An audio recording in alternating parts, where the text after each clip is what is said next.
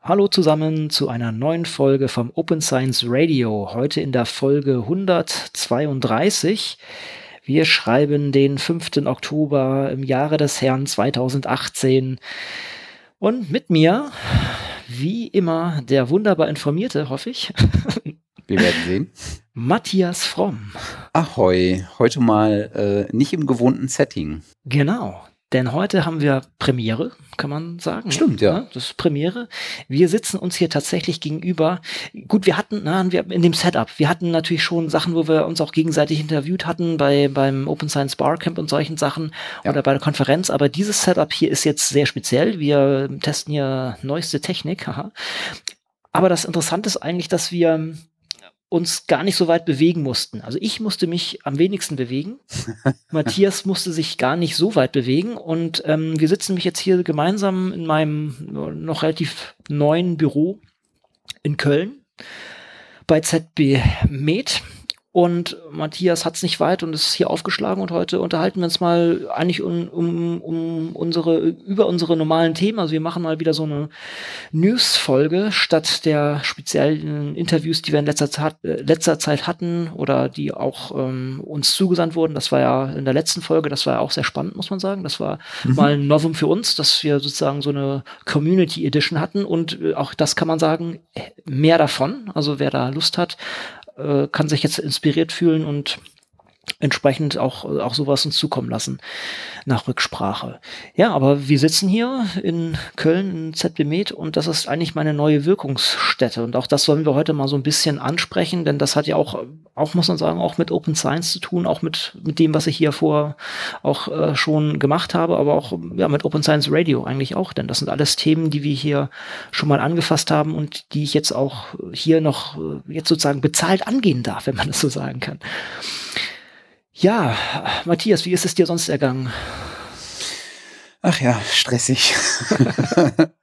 nee, aber ich meine, obwohl wir ähm, relativ ähm, wenig Veröffentlichungen in letzter Zeit hatten, äh, war die Arbeit dahinter dann doch ein bisschen mehr, weil es ähm, gerade auch in den Aufnahmeterminen ein bisschen geballter äh, kam und äh, die Folgen ja auch zu einem bestimmten Zeitpunkt rausgehen mhm. sollten. Ne? Wir hatten äh, die Folge zum nationalen Open Access Kontaktpunkt äh, mit Alexandra, die sollte natürlich auch ein bisschen im Vorfeld zur ähm, zur Open Access Woche ähm, erscheinen oder zu den Open Access Tagen vielmehr ähm, erscheinen. Ähm, aber ja, ist, ist halt dann so, ne? äh, da hilft alles, äh, alles Nörgeln nicht. Ähm, äh, und es waren ja auch interessante Folgen, ne? Und wie du, wie du sagst, die Folge mit ähm, oder von, von Lindsay vielmehr mit, mit den drei Studenten.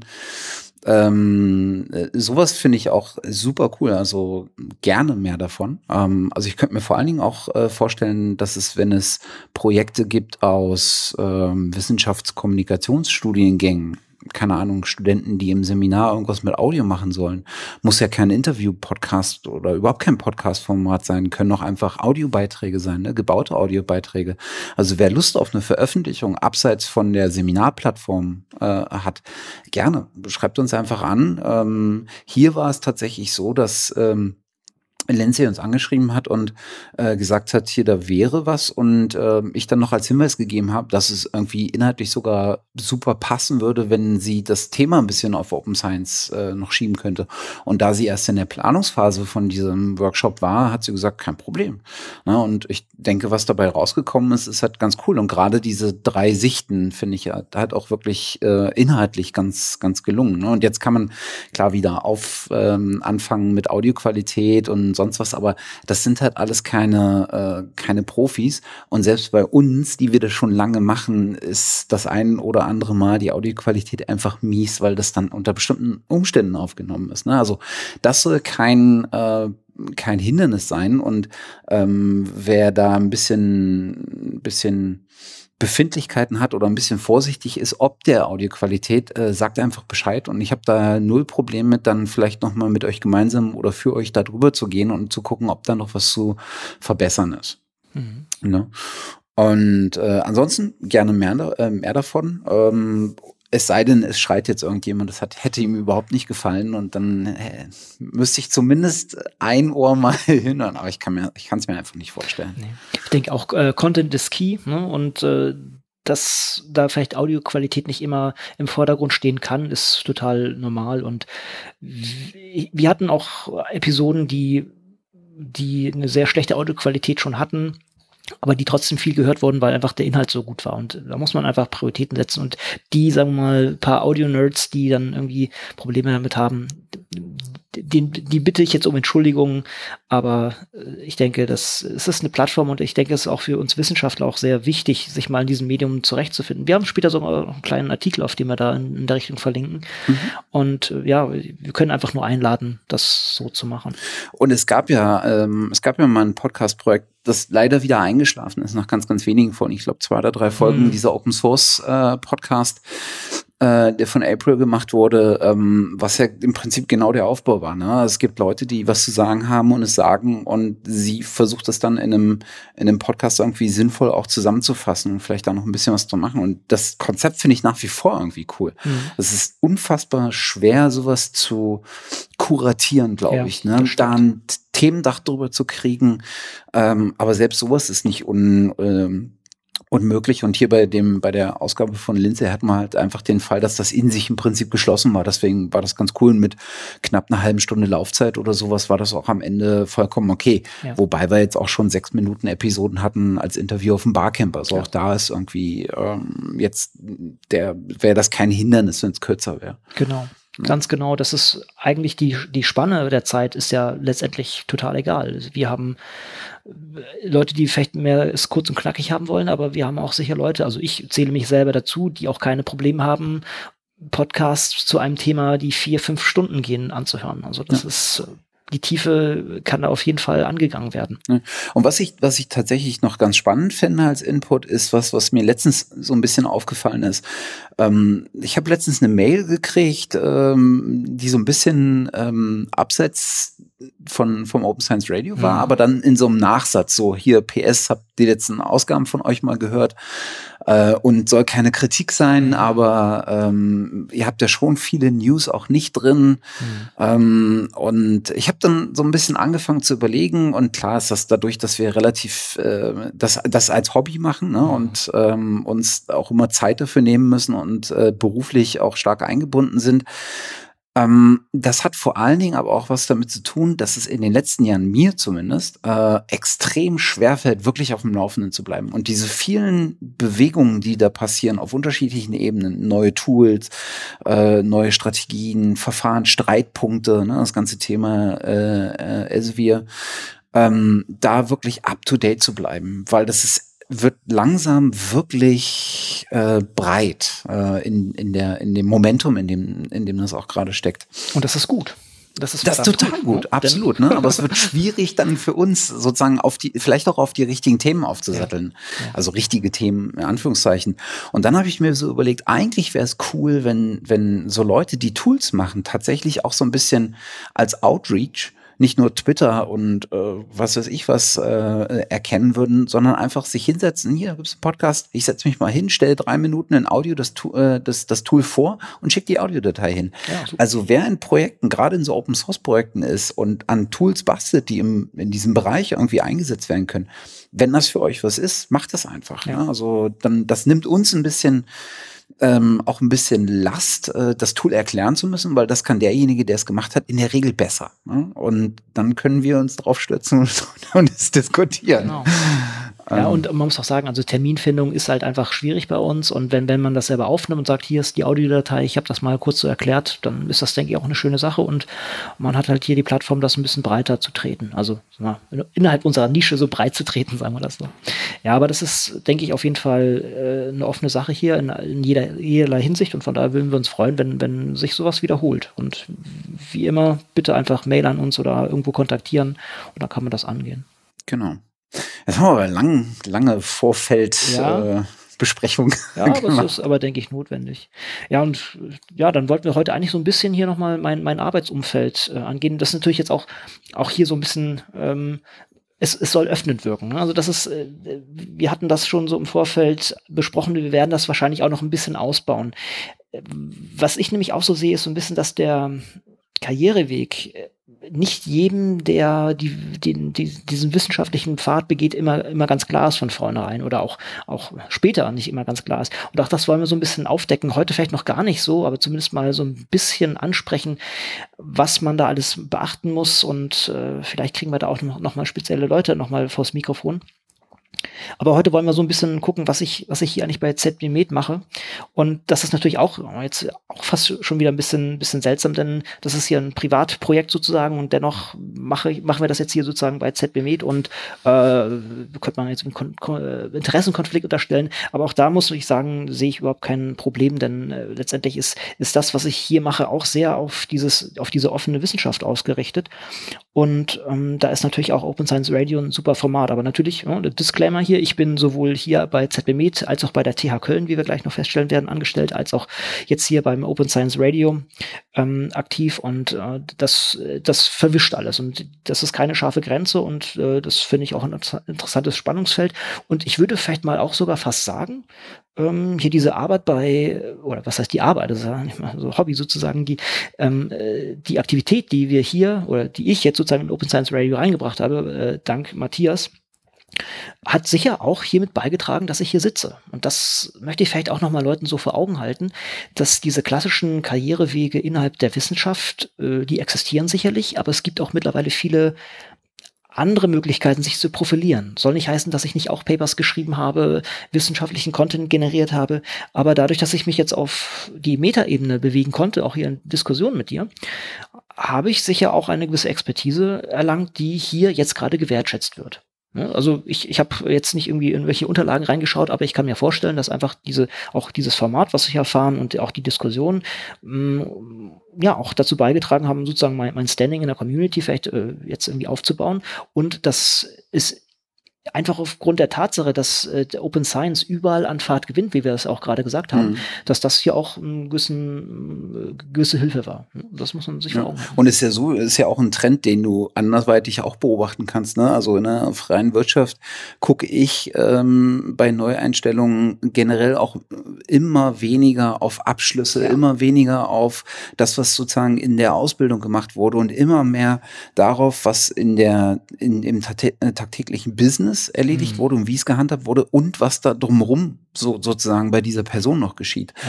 Und das siehst du ja auch in, in, in der Wissenschaft äh, mit solchen Vorreitern wie der, äh, wie der LMU, die früh angefangen haben zu sagen, wir müssen jetzt etwas, was bisher noch nicht formalisiert ist, nehmen wir aber trotzdem als einen der wichtigen Punkte in eine formalisierte Angelegenheit wie ein Bewerbungsverfahren ja. mit ein. Ne? Und genau. äh, ich glaube schon, dass man, äh, dass dieses Community, dieses Community-Engagement, was in dieser Open Source-Szene schon immer existiert hat, ne? weil daraus mhm. Rekurriert sich ja diese Szene, ähm, tatsächlich jetzt so langsam auch ähm, abstrahlt und äh, als, als Mittel für sowas wie Authentizität vielleicht äh, genommen wird oder als, als Maßgabe. Ne? Und das heißt nicht, dass jeder in der Open Source Community aktiv sein muss, aber ich glaube, es wird langsam wichtiger für den, für viele Jobs, dass man diese, ähm, dass man diese Metafähigkeiten, diese, diese Soft Skills, wie man sie auch oft nennt, äh, Themen zu verarbeiten, äh, Themen so ein bisschen äh, publik zu machen, ihnen ein bisschen Drive zu geben, sie, äh, sie zu bewerben, ohne im Prinzip Werbung zu machen, ähm, weil man einfach für sie äh, ideell wirbt mhm. am Ende. Äh, das sind viele, viele Aspekte, die in bestimmten Positionen einfach sinnvoll sind in, in einer wachsenden Anzahl an Positionen. Ja. Und einfach, man, man arbeitet nicht mehr äh, punktuell, sondern man braucht die Breite, man arbeitet in Projekten, das heißt, Kommunikation ist wichtig, sich selber vermarkten klingt jetzt vielleicht fast negativ, aber sich selber positionieren und auch ja, sich, sich nach außen zu kommunizieren und auch ja, mit, mit anderen vernetzen zu können. Das ist ein wichtiger Punkt und das kann man bei solchen Sachen natürlich auch machen. Und auch das, äh, das sollte ich vielleicht als Hochschullehrer, der ich jetzt da bin, fast gar nicht genau sagen. Ähm, aber klar, diese formelle Bildung verliert so zumindest an, an, an Gewicht dabei. Und es gibt ja diesen schönen Spruch, den ich eigentlich auch fast immer beherzige. Ähm, hire by attitude, train for skills. Also die Einstellung ist fast wichtiger als das, was die Leute irgendwo auf einem Stück Papier haben. Also ich muss auch sagen, ich habe irgendwo ein Stück Papier zu Hause rumliegen, da steht Diplom-Biochemiker drauf. Ja, ich habe selbst in meinem Studium habe ich, glaube ich, die letzten anderthalb Jahre habe ich keine Pipette mehr angefasst, sondern habe als Bioinformatiker gearbeitet oder ähm, ähm, geforscht. Also das, das ist vielleicht auch so die Aufforderung, oder nicht die Aufforderung, aber so die, äh, so das Bild, was ich auch jedem in die Hand geben kann. Ja, einen Abschluss haben ist nicht schlecht, aber dieses ganze drumherum ist vielleicht mindestens genauso hilfreich, vielleicht, äh, vielleicht sogar hilfreicher teilweise. Und wir leben in einer super spannenden Zeit, wo sich viel wandelt und wo man dann auch äh, sich sich selber vielleicht nochmal anders finden kann, indem man andere Sachen ausprobiert. Das ist vielleicht relativ schwammig, aber das ist so, so mein, mein, mein Rückblick auf meine, äh, auf meinen Karrierepfad sozusagen. Ich, ich habe mal Biochemie studiert, habe dann Informatik dazu genommen, und jetzt, und da kommen wir gleich dazu, habe ich eine Professur für Informationskompetenz und arbeite im, im Spannungsfeld zwischen Wissenschaft äh, und Bibliotheken, Datenmanagement und solche Sachen. Und das ist jetzt nichts, was ich durch mein Studium irgendwie bekommen habe, mhm. sondern einfach dieses äh, Rumspielen. Und genau das gleiche bei dir. Ne? Du, äh, du hast ja auch ein, äh, ein, eine ganz andere Ausbildung als äh, das, was du jetzt in deinem Beruf tat, tatsächlich ausübst. Ja. Ja, stimmt. Und ich meine, das, das haben wir ja in den letzten, ich würde fast sagen, in der letzten Dekade zunehmend auch gesehen in dieser Frage, was machen wir eigentlich mit dem wissenschaftlichen Publikationssystem? Hm. Sind es nur Paper? Sind es nur Monographien, die hier zählen? Und wenn ja, sind es, sind es insbesondere die, die einen hohen Impact Factor oder sonst was haben? Oder gucken wir, was, was der Wissenschaftler sonst noch macht, links und rechts an Kommunikation, die ja äh, im Zweifel nicht auf demselben fachlichen technischen Niveau äh, stattfindet. Aber wenn du mit Laien kommunizierst und das in einer Art und in einer Regelmäßigkeit tust und in einem Setting tust, dass du Wissen vermitteln willst, ist, glaube ich, tatsächlich auch dir als äh, jemand, der ganz, ganz tief in dem Thema steckt, nochmal eine ganz eigene Schwierigkeit gegeben, weil du musst das Thema verkaufen können, du musst es erklären können, du musst anschlussfähig sein für diejenigen, die vor dir sitzen, weil ansonsten redest du irgendwann gegen eine Wand. Ne? Und da haben wir über die letzten, da würde ich fast sagen, eine Dekade so viele Diskussionen drüber geführt und haben fast schon Grabenkämpfe äh, an, an verschiedenen Stellen ähm, äh, gehabt. Äh, alle sind sich im Prinzip einig, dass, dass öffentliche Wissenschaftskommunikation ganz wichtiger und ganz, ganz essentielle Teile sind.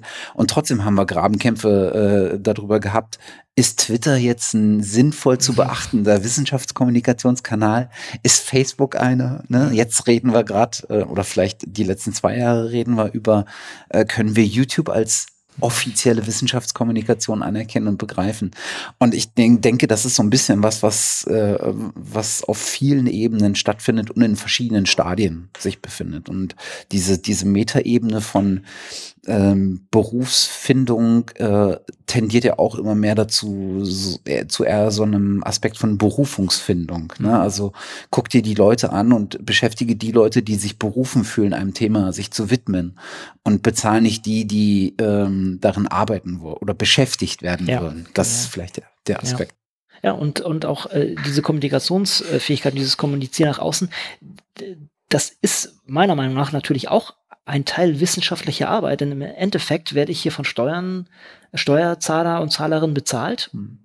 Wissen zu generieren, aber nicht einfach so, damit es dann in einer kleinen Ecke landet und irgendwie zwei Nerds aus dem gleichen Gebiet irgendwie interessiert, sondern dass das letztendlich das Leben dieser Menschen verbessert. Und äh, dafür gehört die Kommunikation nach draußen, das, äh, ja, das ist essentiell dafür. Und da müssen wir uns auch alle, alle eigentlich rechtfertigen für das, was wir machen und das nach außen kommunizieren. Von daher ist das auch ähm, eine wichtige Fähigkeit. Ja, jetzt schweifen wir schon in verschiedene Richtungen ab, aber das alles, aber es, äh, das äh, ist genau das, was wir, was wir hier auch immer machen. Und ich denke, das ist auch wichtig, dass wir das einfach positionieren, aber einfach so auch als, als Hintergrund.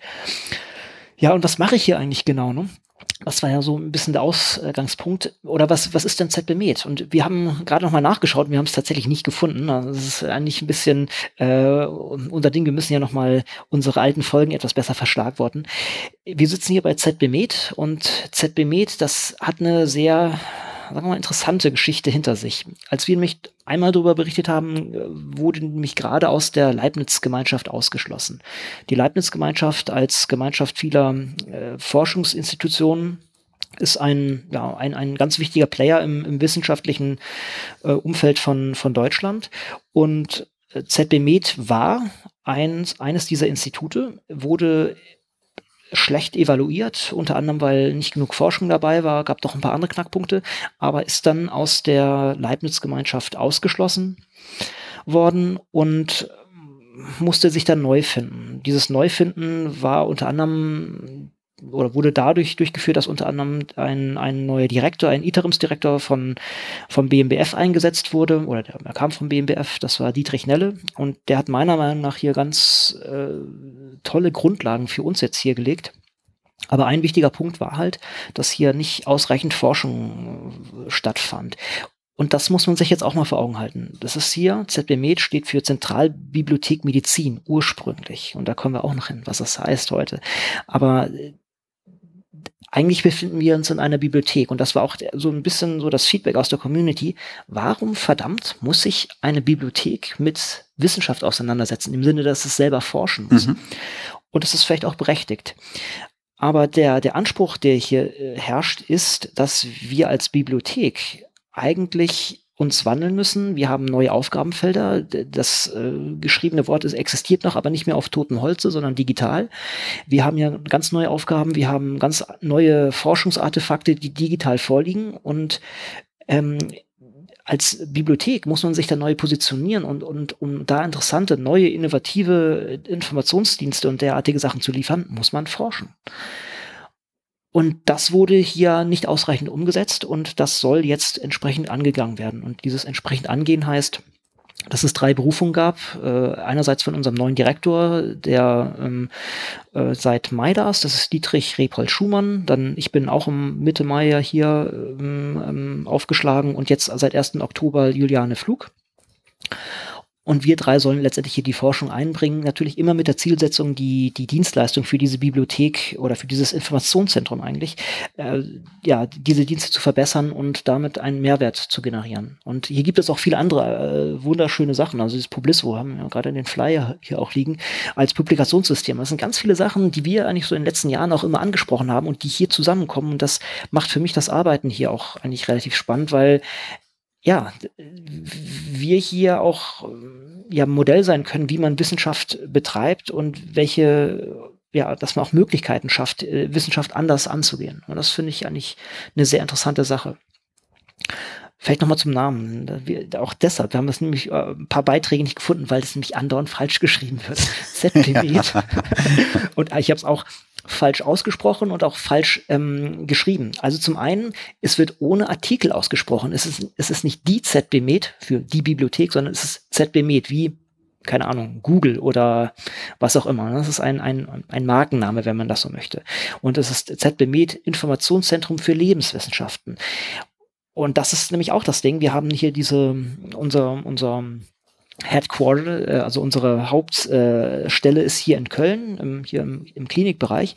Aber wir haben noch eine Zweigstelle in Bonn, die ursprünglich ähm, ich habe den Namen gar nicht parat. Auf jeden Fall ist dort der Schwerpunkt Agrarwissenschaften. Und auch das passt nicht so ganz wirklich zusammen, in dem Sinne, dass es, äh, dass dieser Name ZB hier vielleicht irreführend ist hinter ZBMed verbirgt sich tatsächlich wirklich eine Organisation, die Informationen für die kompletten Lebenswissenschaften, also Medizin, Agrar, ähm, aber auch Pflegeberufe, ähm, Ernährungswissenschaften und sowas bietet. Und das wird auch durch verschiedene Services abgebildet, unter anderem Levivo, das ist eine Suchmaschine, wo jeder sagt, wieso für Suchmaschine für, für wissenschaftliche Dokumente im, in den Lebenswissenschaften ist doch PubMed, aber PubMed deckt tatsächlich nur einen Teil ab und Livivo deckt sehr, sehr, sehr viel mehr ab und hat noch äh, einige andere Nettigkeiten.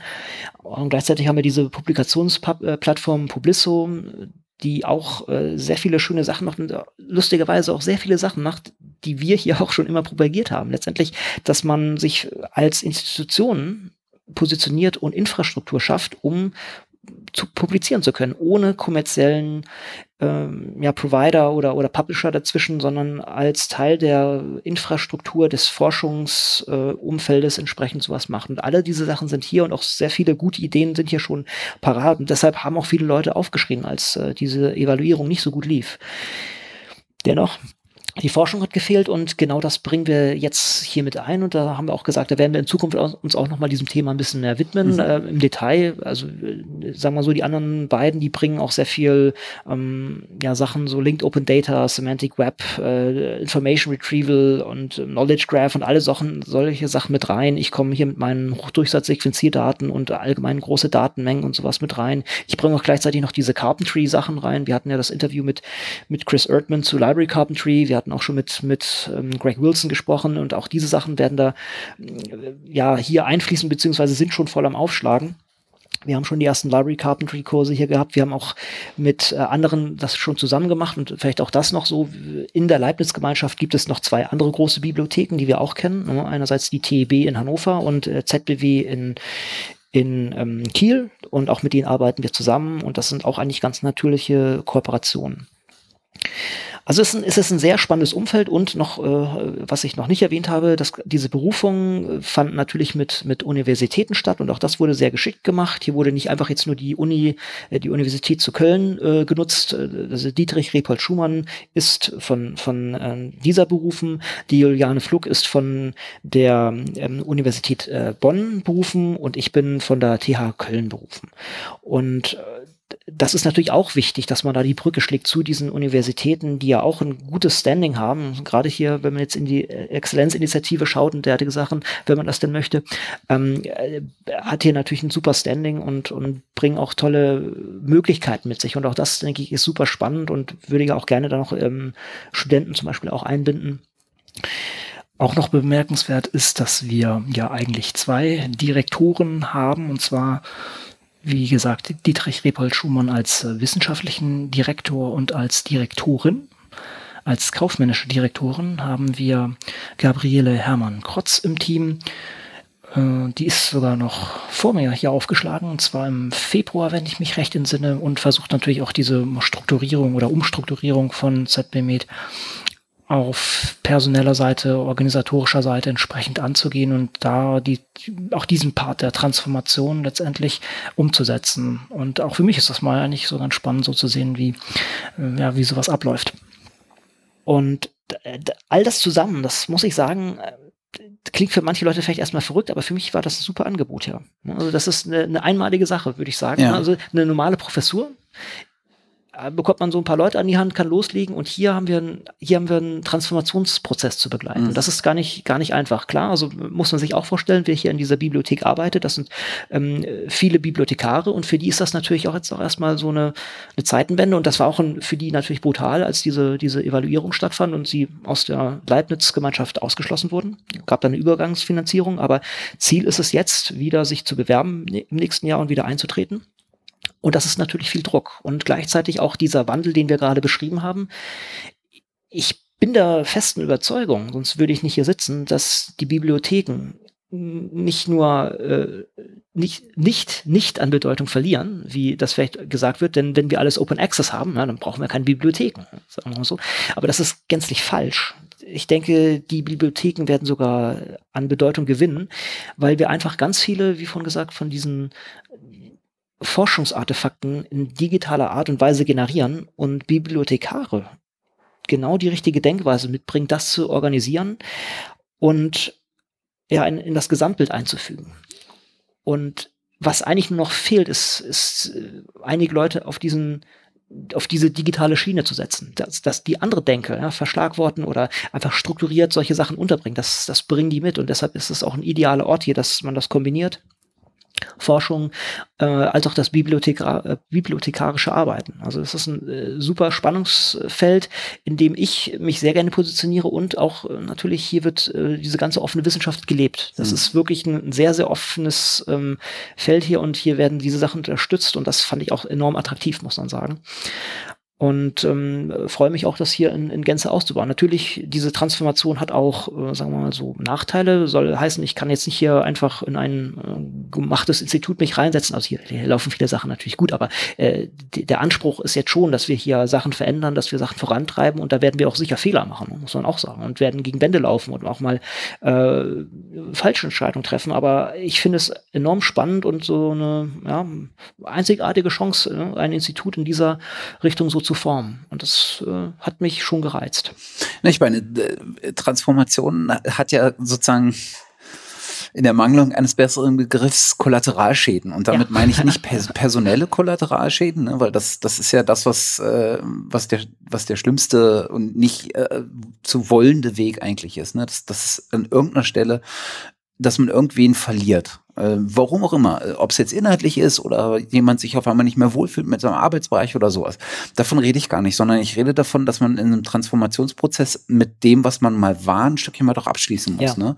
Und gerade Bibliotheken, das ist ja das, was wir seit vielen Jahren schon propagieren oder äh, als Idee formulieren und äh, dass viele, die aus dieser Bibliotheksschiene auch originär kommen, wie jemand wie äh, Lambert, Heller. Genau äh, propagiert ist, dass Bibliotheken die einzigartige Chance haben, äh, aus sich selbst heraus einen Umbau zu etwas zu ähm, vollziehen, das, wonach sich alle die Finger lecken. Ich sage es jetzt mal ganz nee, total als richtig, Plattitüde, ja. ne? Weil du kannst über eine Bibliothek im Prinzip etwas aufbauen oder etwas gewährleisten, wonach heutzutage jeder greift. Und zwar Orientierung in der Herausforderung mit einem riesen äh, Bestand an Daten, den mittlerweile fast alle Forschungsfelder und alle Wissenschaftsbereiche aufrufen. Selbst sowas wie die Literaturwissenschaft mit enormen Korpi und, und, und äh, äh, und, und die Soziologie mit enormen Datenbeständen an, äh, an, an äh, Befragungen, an Interviewdaten, an quali äh, qualitativen, an quantitativen Daten, ähm, dass darin sinnvoll ähm, Muster zu kennen, da, äh, daraus Informationen, neues Wissen zu generieren, neue Ansatzpunkte und das in einer Art und Weise, dass es äh, einem vom Aufwand her nicht übermäßig strapaziert, denn wir reden heute nicht mehr von, da sitzen jemand, da sitzt jemand und wertet händisch Daten aus, sondern wir reden in aller Regel davon, in Forschungsprojekten zumindest, dass es computerausgewertete Daten, äh, im besten Fall sind es Datensätze, die zur Verfügung gestellt werden, auch anderen, die man damit arbeiten können oder die mit anderen Datensätzen, die schon vorliegen, kombiniert werden können ähm, und so weiter und so fort. Und da gibt es einfach einen extrem mächtigen Denk- äh, Vorsprung, den Bibliothekar Bibliothekare mitnehmen, weil das ist deren originäres Geschäft.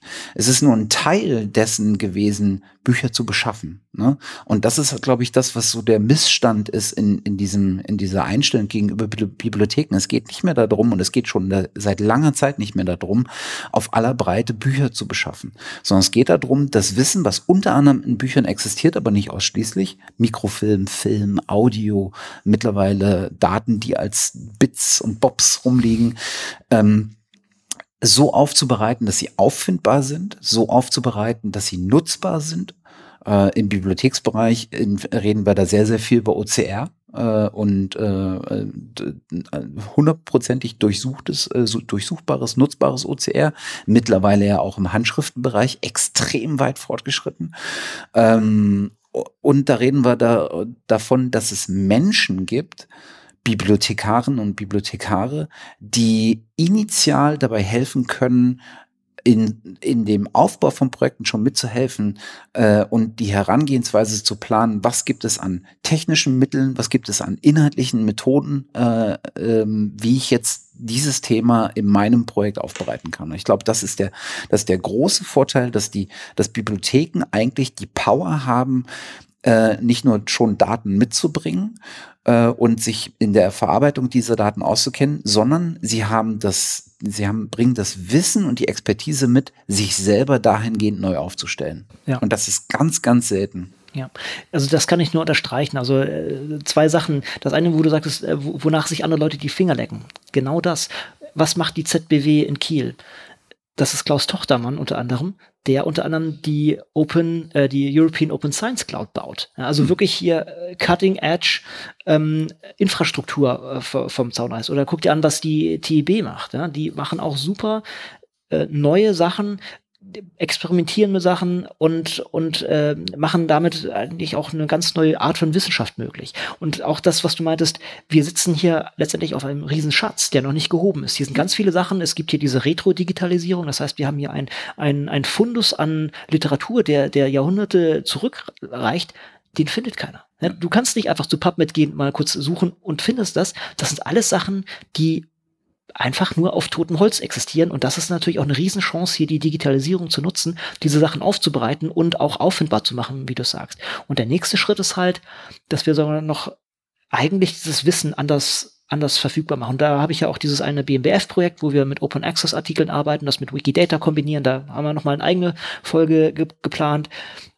Aber auch dieser, dieser Knowledge Graph, den äh, TB letztendlich auch, auch äh, fahren möchte, den wir auch hier etablieren wollen. Also letztendlich, ähm, Semantic Web ist leider so ein bisschen verbrannter Begriff, aber genau das ist es. Also diese Semantifizierung oder Linked Open Data, äh, das hier mit reinzubringen, das sind alles Sachen, die, die hier aufschlagen sollen und auch schon aufgeschlagen sind und auch an anderen Bibliotheken natürlich ähm, angegangen werden. Aber da, da sehe ich auch eine riesen Möglichkeit, diesen Riesenwust, den wir Wissenschaftler generieren, und ich kann jetzt sozusagen zweimal wir sagen, äh, und wir Bibliothekare dann sozusagen mithelfen aufzuräumen. Aber auch von vornherein dieses Design, das hast du auch angesprochen. Dieser Begriff Data Steward ist ja eine Sache, ja. das, da, was sind denn das? Das sind letztendlich Bibliothekare, die mit ähm, Software, die mit Daten umgehen, äh, zu wissen. Und genau diese Denke, dieses Bibliothekarische ähm, wieder hier aufleben lassen. Oder nicht nur aufleben lassen, sondern eine äh, wahre Renaissance eigentlich erleben sollten. Ja.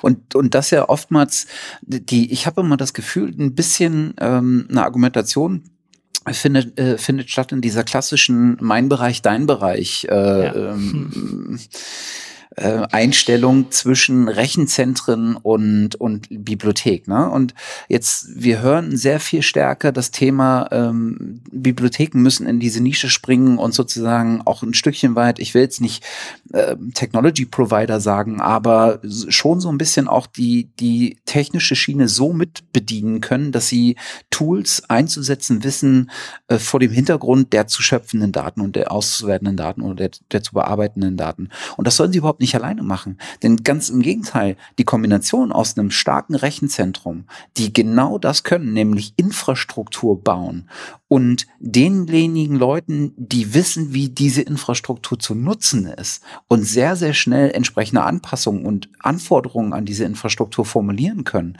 das ist eigentlich ein unschlagbares Team. Ne? Ja. Und äh, sich dahingehend zu entwickeln und das aus eigener Kraft zu tun, ist ein wahnsinnig großer Vorteil gegenüber äh, beispielsweise Unternehmen aus der freien Wirtschaft, die, wenn sie vor derselben Herausforderung stehen, das eigentlich nur mit fremder Hilfe machen können. Ja, genau. Und ganz selten aus sich, aus sich selbst heraus. Und äh, du hast in diesem öffentlichen Bereich, also äh, wo du einen Teil zumindest äh, deiner Finanzierung ähm, ähm, äh, bekommst, damit du dich auch weiterentwickelst äh, und das nicht alles zu 100 Prozent einwerben musst, genau diese Möglichkeit darüber nachzudenken und auch langfristiger darüber nachzudenken, äh, nicht was 2020 unser Geschäftsmodell ist, sondern was unser Geschäftsmodell sein kann 2025, 2030 unter der äh, jetzigen äh, unter den Entwicklungen, die wir jetzt gerade sehen. Ja. Und das ist, das ist, glaube ich, ein sehr, sehr spannendes äh, äh Arbeitsumfeld auch. Ja, also kann ich auch nur wieder zustimmen. Dieses ähm, letztendlich kommen wir Sachen zusammen. Letztendlich die, die Rechenzentrum so als unterliegende, vielleicht so als Autobahn, ja, und dann mhm. die, die Bibliotheken drauf oben als Autos, wenn man, wenn man dieses Autothema wirklich so äh, aufgreifen möchte. äh, ähm, aber auch diese, diese Verzahnung von Bibliothekaren und Wissenschaftlern, also ein Data Steward sollte eigentlich jemand sein, der, oder ein Data Librarian würde ich es nennen. Und wir planen hier auch, kann man vielleicht auch schon so sagen, ähm, auch hier noch sowas zu etablieren mit der, mit der TH, diesen Data Librarian. Und äh, das sind letztendlich Leute, die vielleicht schon relativ früh eingebunden werden. Man sieht das jetzt überall. Alle Leute müssen Datenmanagementpläne bei ihren, äh, bei ihren äh, Drittmittelanträgen einfügen, ganz einfach, weil die Datenmengen so groß sind und das natürlich auch sinnvoll nachgenutzt werden soll. Und da braucht man Experten, die das können. Und wieder einmal Bibliothekare, natürlich mit einer anderen Ausrichtung, aber die müssen eigentlich schon relativ früh eingebunden werden und auch Themen wie ähm, Electronic Lab Notebooks, also elektronische ähm, Laborjournale oder Laborbücher. Auch das äh, ist ein wichtiges Thema. Auch das machen wir hier. Also hier gibt es auch Beratung in, in diese Richtung. Äh, das ist hier alles schon sehr gut aufgestellt, muss man sagen, und auch schon sehr zukunftsgewandt. Und wir müssen das einfach noch mehr an die Leute ranbringen und auch diese Brücken schlagen. Denn diese, diese, dieses Zusammenspiel, was du meintest, dieses eben nicht konkurrieren, sondern eigentlich zusammenarbeiten, Rechenzentren, Bibliotheken, Wissenschaftler, da kann man ein sehr, sehr starkes Team formen oder eine sehr, sehr mächtige Allianz schmieden. Aber äh, dazu müssen wahrscheinlich erstmal ein paar alte Mauern eingerissen werden und auch ähm, Fähigkeiten geschaffen werden. Das ist ganz klar.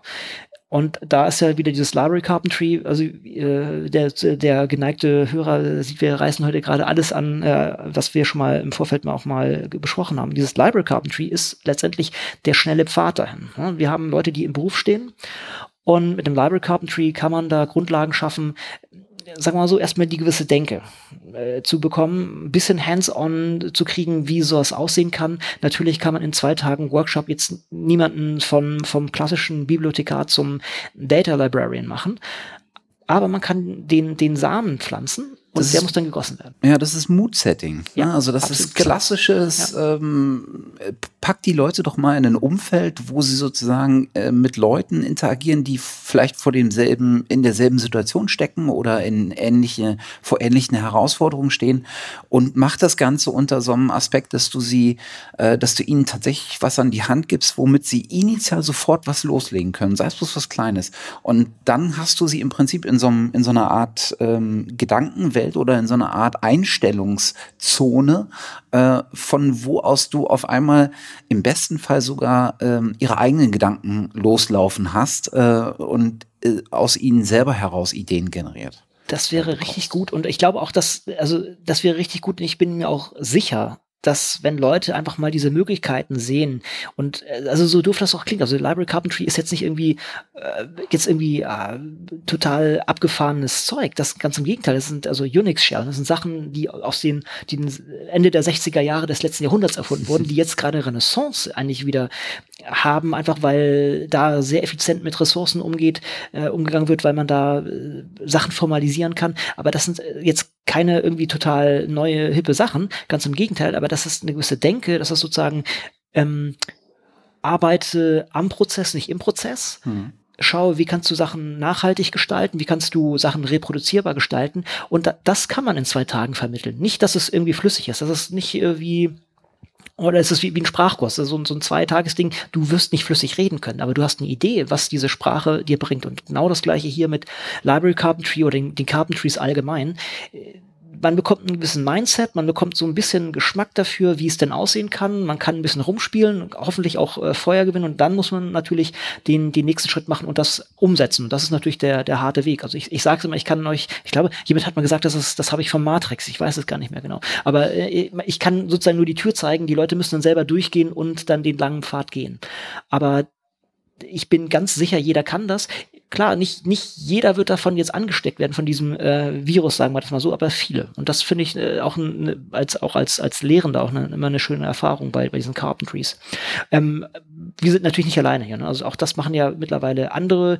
Ähm, die TB hat einen wunderschönen Kurs gemacht, da war ich auch noch als, als Lehrender mit dabei, aber äh, ne, Usual Suspects hier, Katrin Leinweber hat das mit unter, unter, unter anderem organisiert, hat einen super Kurs auf die Beine gestellt, sogar weit darüber hinausgehend, was ein normaler Library Carpentry Kurs bietet. Also es war Fair Data and Software, hatte viele Leute eingeladen, die entsprechend da dozieren konnten und äh, war, war meiner Meinung nach ein super erfolgreicher äh, Kurs, den wir jetzt auch versuchen in anderer Weise zu recyceln. Also äh, da sind so viele schöne Inhalte zusammengetragen worden und Katrin hat da wahrscheinlich äh, eine, eine Riesenzeit reingesteckt und, und ähm, um das auf die Beine zu stellen und diese, diese Inhalte auch zusammenzutragen und das, das muss jetzt auch nach nachgenutzt werden und das ist, kann es ja auch. Das ist der, der, der Vorteil dran. Ja. Und äh, da, sehen wir uns natürlich sozusagen als äh, ZB Med in einer zentralen Position, das auch für die Lebenswissenschaften auszurollen. Ne? Die TEW ist sozusagen Ingenieurswissenschaften, wobei die auch so ein bisschen teilweise in die Lebenswissenschaften schon reinragen. ZBW macht das für die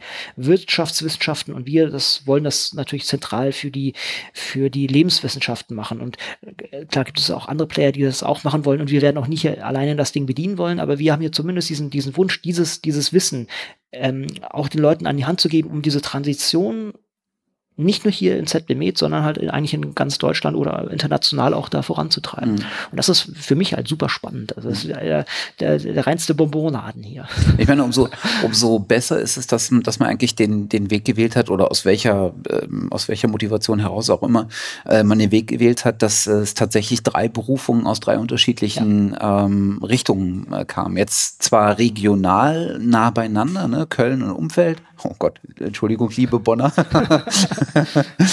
ähm, ja.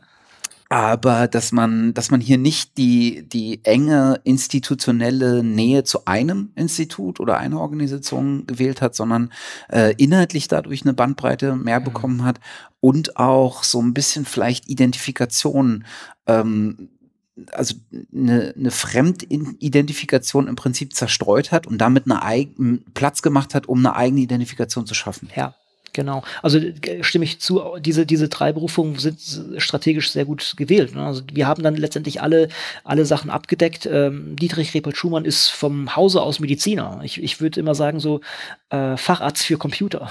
Also Facharzt für Informatik, was auch immer. Also er, er ist natürlich Informatiker letztendlich, aber er ist äh, vom, von, von einer Grundausbildung oder er, er hat auch einen medizinischen Abschluss. Und das ist natürlich auch sehr wichtig, dass man ähm, hier so aufschlagen kann. Und Juliane ist, äh, glaube ich, ursprünglich Biologin Biologin vom, vom CV her, aber hat, hat sich ja jetzt auch schon über viele Jahre in der Informatik rumgetrieben.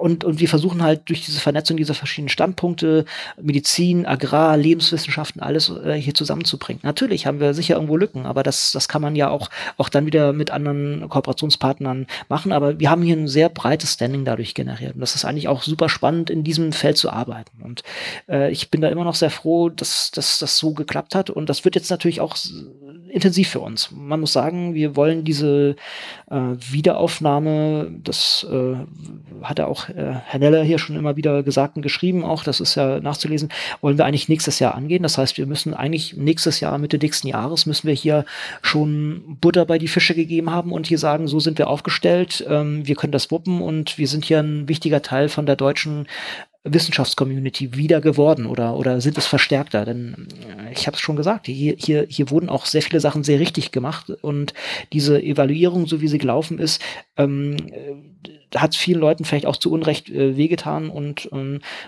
natürlich ist diese Lücke Forschung da gewesen, aber an, an anderen Stellen wurde hier sehr viel sehr richtig gemacht, meiner hm. Meinung nach. Auch von der Gesamtausrichtung. Hm.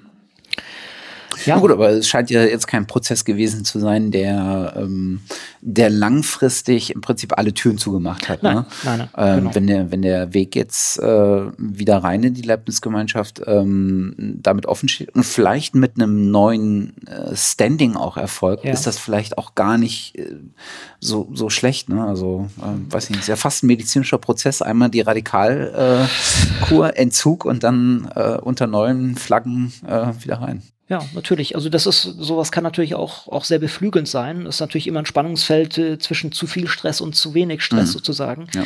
Ähm, und es ist natürlich auch kein Selbstläufer. Es, das kann auch sehr gut sein, dass wir negativ äh, evaluiert werden und halt sozusagen nicht eintreten. Dann muss man auch schauen, wie das entsprechend weitergeht. Dann wird diese Institution, so wie sie jetzt läuft, natürlich nicht mehr existieren und das wird sehr, sehr radikale Schritte nach sich ziehen. Und das ist natürlich auch, was hier auch gespürt wird in, innerhalb der Belegschaft. Ne? Das ist deshalb wird hier auch sicherlich mehr an Wandel gerade akzeptiert, als das normale wäre einfach, also jetzt friss oder stirb ist ein bisschen radikal gesagt, aber ähm, das hat natürlich schon ähm, Konsequenzen, wenn wir hier diesen Wandel nicht ausreichend schnell machen. Und ich sehe das, also äh, das ist jetzt auch gar nicht so irgendwie, irgendwie die Leute die Pistole auf die Brust gesetzt. Das ist schon, hier ist, sind sehr viele sehr offen auch für, für einen solchen Wandel mhm. und, und, begrüßen das auch nahezu. Und äh, wie soll ich sagen, das, das hat mich fast nicht erschreckt, aber ich war schon ein bisschen stutzig, denn sozusagen die Ankunft der, der Professoren hier, das war schon so, ja, jetzt kommen, jetzt kommen sie und werden uns alle retten.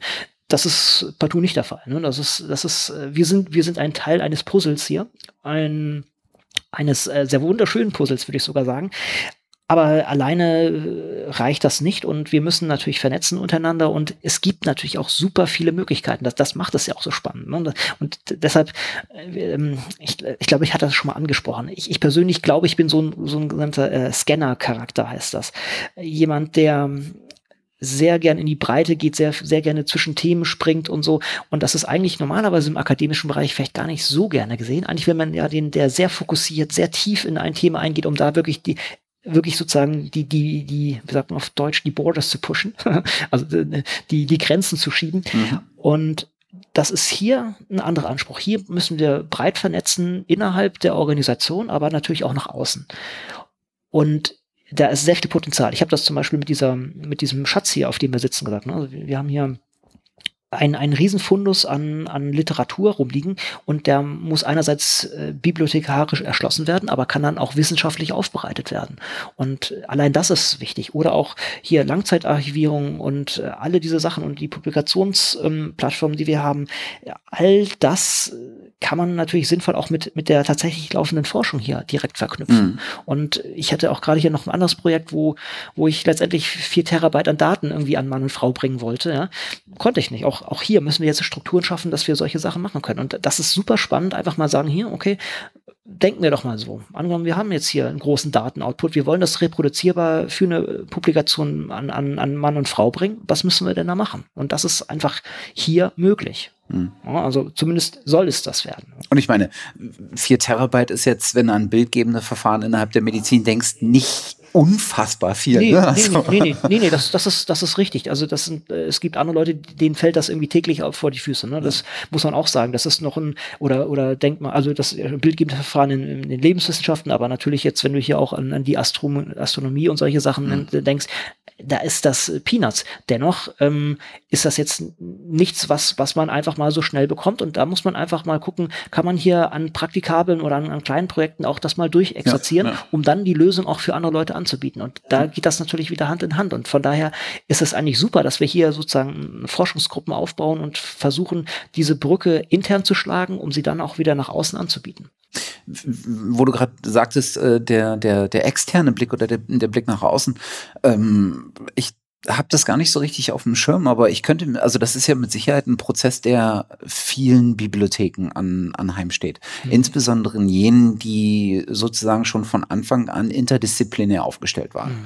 und schon immer auch so ein Stückchen weit an, nah an der Forschung waren, nenne ich es mal. Mhm. Ähm, wahrscheinlich eher in, in, oder vor allen Dingen wahrscheinlich in Europa äh, ein Thema. Aber gibt es Universitäten, die äh, mal die klassische Universität waren und so einen Transformationsprozess mehr oder weniger schon hinter sich gebracht haben, auf die man guckt. Also ich hätte jetzt, mir schwört im Hinterkopf immer sowas wie die UC Davis, University of California in Davis, die ja schon früh mit, mit dem Thema Daten, Forschungsdatenmanagement und sowas angefangen haben. Auch sehr, sehr äh, nah, glaube ich, beim, wenn ich es recht in Erinnerung habe, äh, bei der ursprünglichen Begriffsfindung des Data Steward und sowas mhm. dabei waren.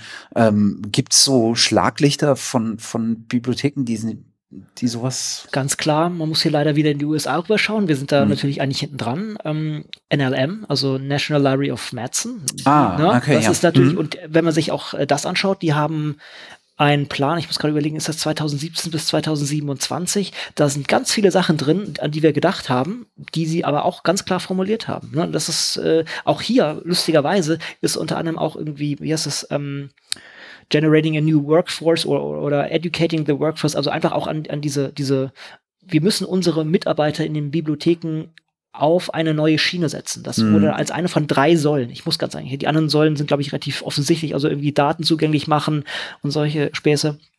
Aber auch die Bibliothek Bibliothekare noch ein bisschen sozusagen auch mehr auf äh, mehr in Richtung Daten schubsen und und äh, schubsen, also natürlich nett setzen oder da das Angebot zumindest schaffen und damit äh, auch eine ganz andere Qualität an Forschung zu generieren. Und da, das ist natürlich das, das ist denke ich das größte Schlaglicht oder der, der größte Leuchtturm in der Richtung, an dem man sich orientieren kann. Und das ist letztendlich äh, gut, das ist vielleicht hochgegriffen, aber letztendlich sind wir hier äh, oder wollen so etwas sein wie NLM für Deutschland, aber natürlich vielleicht sogar für Europa. Mhm. Das ist äh, zumindest, wo man sich tendenziell hinbewegen kann.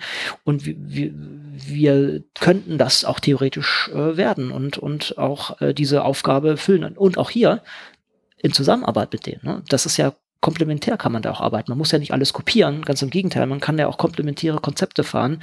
Äh, wir machen Teil, die machen Teil. Und äh, auf der anderen Seite haben die natürlich schon viele Sachen implementiert, haben natürlich auch ein ganz anderes Budget, muss man sagen. Also ganz andere Ressourcen, ganz andere äh, personelle Auf, äh, Aufstellung. Aber das ist, das ist so die Tendenz, wo es hingehen soll. Und die haben, denke ich, schon vieles richtig gemacht und auch klar schon formuliert, wo die Reise hingehen mhm. soll. Also das, da ist auch der Austausch da. Also ich hab, äh, war kürzlich in London äh, bei der ähm, ähm, äh, na, British Library und habe äh, da auch mit dem Vize von, von NLM mich unterhalten. So. Also das ist natürlich, äh, natürlich immer so der, der vielleicht äh, großer Bruder ist, würde ich jetzt nicht sagen, aber schon so äh, der, der Leuchtturm, wo es mal hingehen möge. Ja. Cool. Ja, spann, spannende Sache auf jeden Fall. Was, was wir noch gar nicht angeschaut haben, ist sozusagen, was, was, was macht die TH dabei? Ne? Also ich bin ja, ich sitze hier natürlich jetzt in, bei ZBMed und äh, ich wurde berufen zusammen mit der TH oder von der TH Köln und das ist jetzt auch für mich ganz spannend, weil ich eine Professur für Informationskompetenz bekommen habe. Und das ist eigentlich für mich als ja, würde ich mal sagen, Bioinformatiker. Natürlich auch eher etwas ungewöhnlich, denn Informationskompetenz ist eigentlich ein bibliothekarischer äh, Begriff. Aber dann fällt das auch alles schnell wieder schön zusammen. Auch dort soll ich mm, noch mehr diese, dieses Thema Data Literacy, also Information Literacy als Informationskompetenz auf der einen Seite, aber auch diese Data Literacy letztendlich mit, mit einbringen und auch da die TH mit positionieren auf dem Ding. Und ähm, auch da gibt es auch äh, Vorarbeiten und da gibt es auch andere Leute, die, die da auch schon äh, viel gemacht haben. Es gibt auch einen neuen Studiengang in, in die Richtung. Äh, das, das ist jetzt nicht irgendwie, dass ich hier plötzlich der Erste bin, der das macht, aber hier ist natürlich auch wieder eine ganz angenehme äh, Symbiose von oder eine, eine, eine, sinnvolle Symbiose natürlich gegeben, dadurch, dass dort Bibliothekare ausgebildet werden, die dann natürlich auch hier eingebunden werden könnten. So studentische Hilfskräfte können einfach mal sehen, wie, wie kann man das in, in Natura machen. Und das wurde ja auch schon in, in der Vergangenheit gemacht, aber vielleicht natürlich auch noch im Hinblick auf die auf die neuen Ansprüche, also was wie Data Steward und solche Sachen. Also das ist, äh, denke ich, auch eine, eine sehr schöne Sache. Und ich muss sagen, ich habe mich auch von der TH Köln sehr, sehr gut abgeholt gefühlt, muss man sagen. Also das ist, äh, wir hatten, kann man das so sagen, so ein Onboarding-Prozess. Also nee, das ist eigentlich, eigentlich fast zu, zu mechanisch. Wir hatten kürzlich, wurden die neu berufenen Professoren des letzten halben Jahres oder sowas, oder vielleicht ein ganzes Jahr, waren etwa durch 13 oder 14 Leute, ähm, wurden wir eingeladen, um uns mit dem Präsidium zu unterhalten. Ja, saßen wir zwei, drei Stunden und haben uns da wirklich schön im Dialog unterhalten. Was sind unsere Wünsche, was sind unsere Anforderungen? Und da muss ich sagen, das, das fand ich sehr ja, warm. Ne? Das ist einfach, äh, der Begriff viel häufiger, ich habe es auch mal, mal getwittert, ähm, dankbar. Ne? Also die waren dankbar, dass wir uns entschieden haben, dort aufzuschlagen. Und das ist, muss ich schon sagen, hätte ich gar nicht so erwartet. Und hier, hier, so, hier, also klar, hier, hier, jetzt müsst ihr hier aufschlagen, müsst eure Sachen machen, aber wir finden es gut, dass ihr hier seid, wir wollen mit euch zusammenarbeiten, äh, lasst uns doch mal diskutieren. Das fand ich echt klasse. Also ich, ich kann den Gedanken, dass du das, ähm, dass dich das äh, ein Stückchen weit ähm, vielleicht überrascht hat oder du das vielleicht nicht so antizipiert hattest, äh, kann ich nachvollziehen. Aber es, wenn du darüber nachdenkst, das ist eigentlich das das, das äh, Natürlichste, was sie machen sollten, weil ich meine, sie haben ja gerade neu zu gehende Professoren, werden sicherlich ein sehr starkes Interesse haben, äh, auch einen gewissen Fußabdruck zu hinterlassen. Das heißt, die gestalten ja auch ein bisschen das Bild der Uni ja, oder der Hochschule. Die gestalten ein bisschen strategisch auch die, die Fahrtrichtung dieses Tankers, wie groß und wie starr oder äh, flexibel oder beweglich er auch immer sein mag. Ähm, und natürlich, äh, aus, aus meiner Sicht äh, gesprochen, ähm, ich meine, sie werden, sie werden schon doof, äh, nicht alles tun äh, zu, zu äh, oder alles, alles zu tun, damit sich ähm, neue ähm, Professoren, neue Lehrkräfte auch wohlfühlen, weil der Druck der Abwanderung in die besser bezahlende Wirtschaft immer gegenwärtig ist. Insbesondere in den Themenbereichen, die gerade äh, ein Hoch haben. Ne? Und da ist natürlich alles, was mit äh, Informatik im weitesten Sinne, Informationsverarbeitung, äh, insbesondere natürlich unter dem, äh, unter dem Aspekt Big Data in Anführungsstrichen, äh, gerade auch echt ein Faktor, wo wir sehr, sehr viel Abwanderung aus der, aus der Akademie in die äh, in freie Unternehmen gesehen haben. Das stimmt, das stimmt natürlich. Dennoch, da waren natürlich auch Professoren aus anderen Fachbereichen, aber Professor, äh, also äh, Stefan Herzeg, der hat da jetzt keinen Unterschied gemacht. Also der, der Präsident hat da natürlich jeden gleich behandelt. Das ist, ähm, aber dennoch, also das ist, das ist natürlich schon ein Punkt, dass die Industrie natürlich da eine starke, starke Konkurrenz ist, gerade an der technischen Hochschule, wo Leute auch teilweise aus der, aus der Wirtschaft kommen und das sozusagen auch mal äh, tatsächlich erlebt haben. Aber dennoch ähm, dennoch war das für mich nicht natürlich und nicht erwartet und ich war da sehr positiv überrascht, wie das da gehandhabt wurde und gab dann auch so, so zwei Tage Einführung äh, von wie bestelle ich einen Laptop bis äh, Brandschutzverordnung, keine Ahnung. Also fand ich sehr schön und sehr systematisch aufgebaut. Also ich, kann, ich kann sozusagen die Köln nur äh, empfehlen, sozusagen von ähm, aus der Sicht des, des Lehrenden und denke auch, dass dass sich da auch sehr gut positioniert wird, gerade dieser neue Studiengang, den ich jetzt auch genannt habe. Diese, hatte ich es gesagt, also Data und Information Science ist ein Bachelor, der jetzt in, innerhalb dieses Institutes äh, in, in, neu entwickelt wird. Da, da wird auch schon wirklich geschaut, wie kann man sich an diesen neuen Themen positionieren, wie kann man wirklich auch einen Bedarf decken, der ganz klar da ist. Und ähm, der, der ist so da, dass das auch letztendlich das schon fast zu, zu lange dauert, bis da Leute da sind. Deshalb soll man natürlich komplementär so Sachen wie Library Carpentry natürlich auch fördern. Und also bis, bis die ersten Studenten hier, Studierenden hier rausfallen, die, die das fertig haben, dauert es zu lange. Und deshalb mhm. ist dann Library Carpentry natürlich die, die schöne Komplementation dazu. Ich, ich kam ja ursprünglich, also als ich das gelesen habe, ich kam ja ursprünglich aus der Informationswissenschaft. Ah, als ich angefangen ja, genau, habe zu studieren, richtig, ja. kam ich aus der Informations- oder habe ich angefangen, Informationswissenschaften Stimmt. zu studieren. Damals in einem Bereich, der nicht so sehr auf Bibliotheken ja. äh, gemünzt war, mhm. sondern da ging es halt um äh, so Wissensverarbeitung, wie wird Wissen eigentlich strukturiert, wie wird es genutzt, äh, Kognition, dieses ganze, ganze Thema. Und damals hat, war der Aspekt Daten äh, so ein ganz, ganz kleiner Teil davon. Und das wurde dann abgeschafft, dieser Studiengang. Und jetzt siehst du überall auf einmal wieder Informationswissenschaften orientierte oder ähm, ähm, herkommende Studiengänge aufpoppen. Ist schon beachtlich. Erstaunlich, muss man sagen. Da wurden sicher auch irgendwo mal falsche Entscheidungen getroffen und es war nicht abzusehen, wie, wie, wie groß dieses Thema Daten, Data Science, Data Literacy, also Datenkompetenz und derartige Sachen tatsächlich aufschlagen und dass das äh, wie, wie sagt man so schön, uh, the sexiest job of uh, today oder sowas. Wie, mhm. ähm, wird häufig gesagt, dass, dass das so, so wichtig und ja, so allgegenwärtig auch sein wird. Und mhm ich denke, da haben wir auch noch nicht den Peak erreicht. Also das ist ganz im Gegenteil, wir sind noch ganz stark in der, in der Wachstumskurve. Und da gehen wir fast schon fast wieder so ein bisschen an den Anfang nochmal zurück.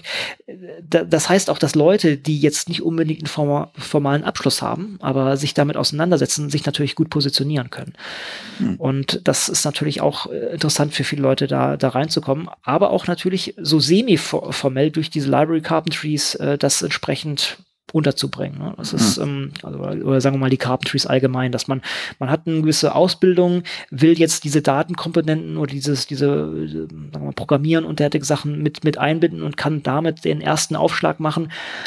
Ich sage den Leuten in, in meinen Carpentry-Workshops immer, eigentlich das Wichtigste, was ihr hier lernen sollt, ist, dass ihr keine Angst habt vor diesem kleinen blinkenden Cursor im schwarzen Fenster. Ne? Einfach so, okay, ich habe sowas ja. mal aufgemacht, ich, ich kann das einsortieren, ich weiß, wie ich äh, suchen kann, um, um Lösungen zu finden. Ja. Und das ist alles. Und da muss man weiterarbeiten. Ja, und, und dann ist natürlich das, was die Carpentries, ob es jetzt Data, Software oder Library, äh, Library ist, ist eigentlich egal. Das, was die da mitbringen, ist diese soziale Komponente Absolut, obendrauf. Genau. Ne? Also du merkst, du brauchst im Prinzip technisch oder fachlich ja. vor diesem blinkenden Cursor keine, äh, keine Angst haben.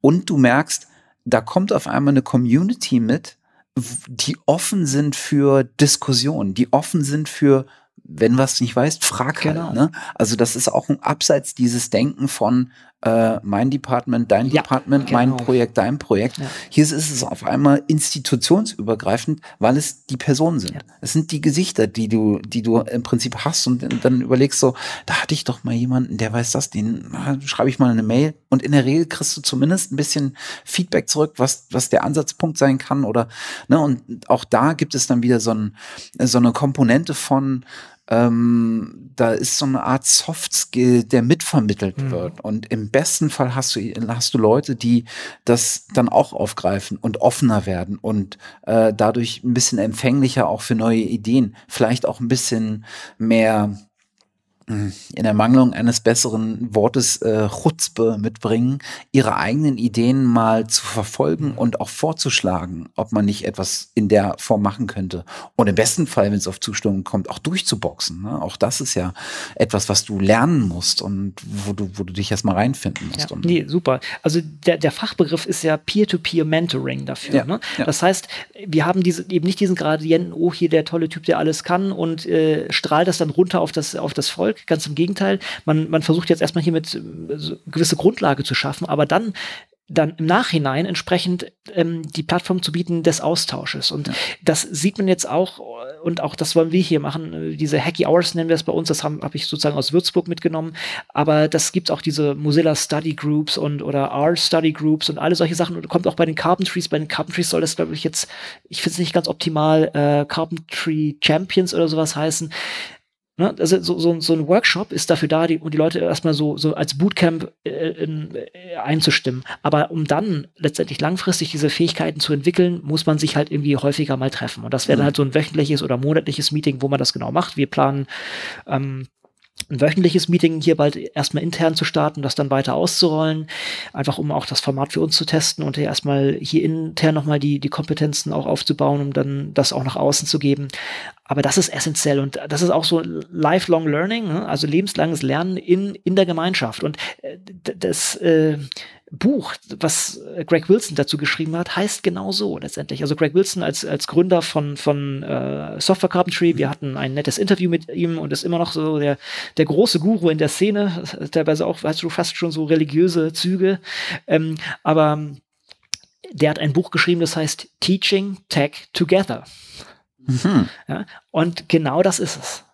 Eben nicht ähm, hier, hier vorne bestrahl runter, sondern hey, wir können zusammen hier Kompetenzen erarbeiten, wir können zusammen Probleme lösen, wir können uns hinsetzen, Spaß haben und dabei coole Sachen entwickeln. Und das ist eigentlich das Ding. Wenn, wenn die Leute einmal irgendwie Blut geleckt haben und irgendwie sehen, dass man damit coole Sachen bauen kann, die Spaß machen, dass man damit langweilige Sachen automatisieren kann, dann, dann, äh, ja, dann, dann war das ein erfolgreicher Workshop. Und wenn die Leute dann noch sagen, hey, das war so cool, das will ich nebenbei noch weitermachen, dann, dann hat man sie gewonnen.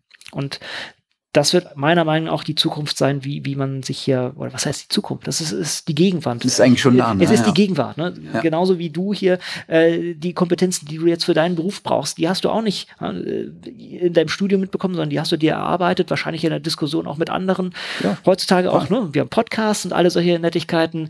Wir können uns die Sachen anders akquirieren und von daher ist diese formale Bildung vielleicht wichtig, um irgendwo zu zeigen, okay, ich kann mich strukturiert in so etwas einfinden, kann mich auch äh, durch, durch so etwas durch durchboxen. Das darf ich sowas sagen. Ähm, äh, ich sehe ja, also sagen, so, so, so eine Promotion ist vielleicht fachlich sinnvoll und, und, zeigt natürlich auch wissenschaftlich, dass man so arbeiten kann. Auf der anderen Seite ist, ist wahrscheinlich das, das Stärkste dran, oder äh, sagen wir so, das Inhaltliche ist vielleicht relevant und bringt auch die Forschung weiter und die Menschheit weiter.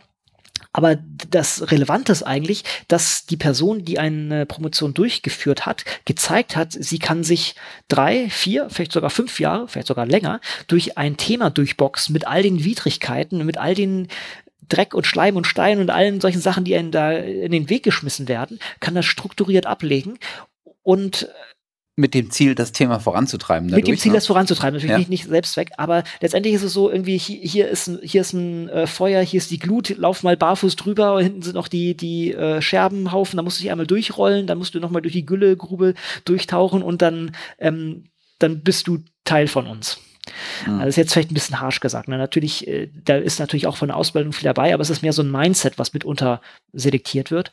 Und äh, das ist ein, ein, ein, ein Teil, den man vielleicht braucht und das ist auch gut und man muss auch irgendwie zeigen, dass man so strukturiert arbeiten kann, aber diese neue Art des Lernens, des gemeinsamen Lernens ist halte ich für mindestens genauso wichtig, wenn nicht vielleicht sogar für wichtiger. Und wir sehen das ja auch viele große Leute, die haben ein Informatikstudium gehabt und das abgebrochen und das ist ja meistens so ein abgebrochenes Informatikstudium ist ein, eigentlich so die Auszeichnung. Schauen wir mal Steve Jobs an, Bill Gates und solche Leute. Ja, ja. Aber es gibt auch sicher, das ist jetzt die richtigen der, Informatiker sind die, die abgebrochen haben. Ja, es ist Survival ja. Bias. Es gibt sicher auch viele abgebrochene ähm, Informatikstudierende, die naja, dann vielleicht doch nicht ganz die Millionäre oder Mil, äh, Billionäre geworden, Milliardäre, Milliardäre, so.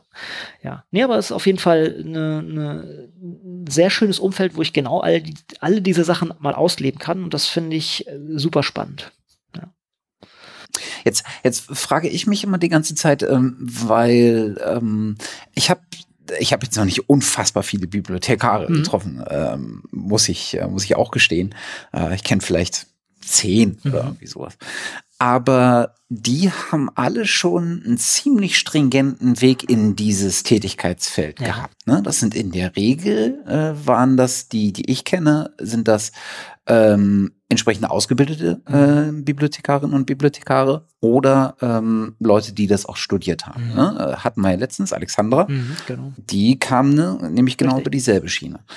Und jetzt frage ich mich, äh, ob wir in Zukunft noch sehen werden, dass, das, dass es da auch Quereinsteiger geben wird, weil sich das weg von diesem originären Tätigkeitsfeld ähm, äh, bewegt und damit vielleicht auch ein bisschen äh, in der Einstellung ähm, äh, verändert. Mhm. Und du siehst es ja in vielen Bereichen, dass du mittlerweile äh, Quereinstiege nicht nur ähm, hast oder möglich sind, sondern dass die oftmals sogar stellenweise erwünscht sind, mhm. weil sie nämlich andere Perspektiven mitbringen, weil sie andere Arbeitsweisen mitbringen, die vielleicht sinnvoll sind, einfach auch mit in das eigene Kompetenz, ähm, in die eigene Kompetenzkiste mit äh, aufzunehmen.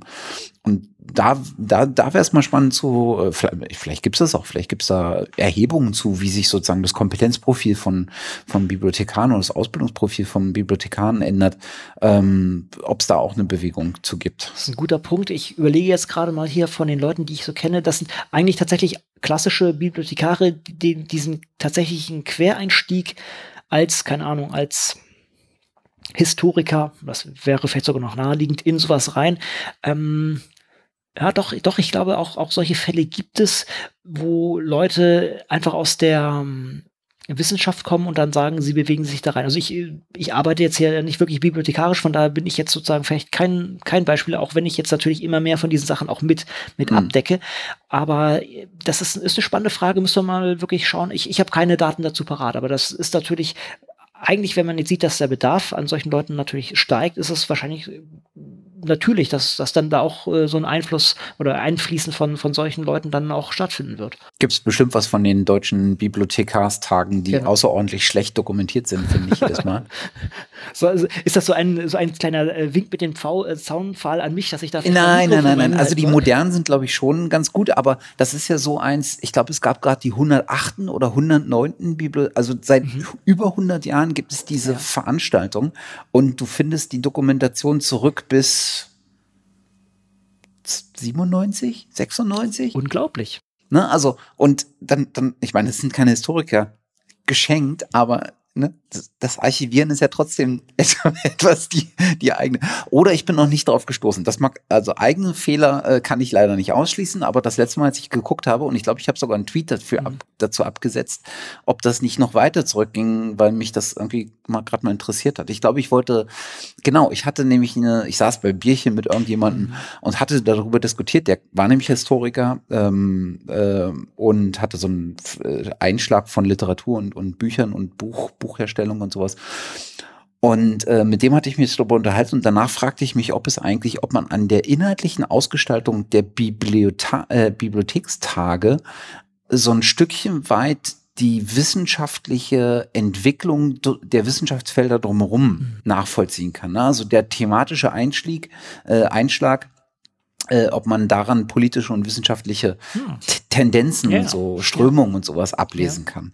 Äh, das hätte ich mal äh, ganz, ganz gern nachgeschaut und also, vielleicht nach Programm geguckt, aber es gab leider nicht so viel. Sollten Bibliothekare hier zuhören, und ich hoffe das doch sehr,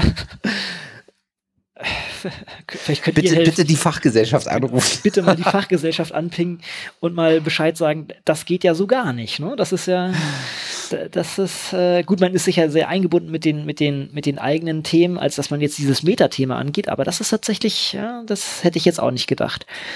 Ähm, das sollte man, sollte man angehen. Ich bin gerade noch im Überlegen, also äh, Matthias ist ich heute aufgeschlagen und wir hatten gesagt, okay, wir, wir werden so ein bisschen darüber sprechen. Jetzt haben wir schon relativ viel darüber gesprochen. Wir haben noch ein paar andere Themen und die kann man relativ nett eigentlich einbinden. Du, du hattest das mich vorhin schon genannt, hm, was die LMU gemacht hat. Äh, also die ähm, äh, letztendlich eigentlich die psychologische Fakultät dessen. Und zwar, wir hatten das ja schon häufiger gehört vom ähm, Felix Schönbrot, oder wir hatten darüber häufiger gesprochen, sagen wir das so, dass die in meiner Meinung nach so ein bisschen Game-Changing gemacht haben, dass sie nämlich in ihre Ausschreibung geschrieben haben,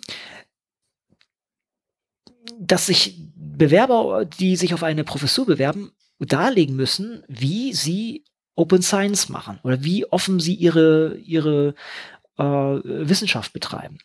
Und da gibt's jetzt äh, ich darf gar nicht mehr News sagen, denn das ist vom, vom Juni, aber wir haben es bisher noch nicht abgedeckt gehabt. Aber das ist bei denen jetzt tatsächlich äh, explizite äh, Policy geworden. Also ist jetzt ganz klar, das müssen sie jetzt in jedes, in, in, in jede Ausschreibung, die de, dieses Department macht, müssen die das, müssen die diesen Satz reinschreiben und das müssen sie dann auch machen, dass der Kandidat sich dazu äußern muss, wie, wie offen er arbeitet und wie er dafür sorgt, dass seine Sachen transparent und reproduzierbar sind. Und das ist, muss ich sagen, Hut ab. Hut ab. Felix, du machst das sehr, sehr gut. nee, und der, der, der, der, vielleicht so der Aufhänger ist natürlich, dass wir natürlich sehen, ähm, in der Wissenschaft wird das einfach mehr gefordert, zu Recht. Ja. Wir machen Open Science Radio nicht umsonst. Wir wollen natürlich auch das propagieren. Offene Wissenschaft ist eigentlich die richtige Wissenschaft.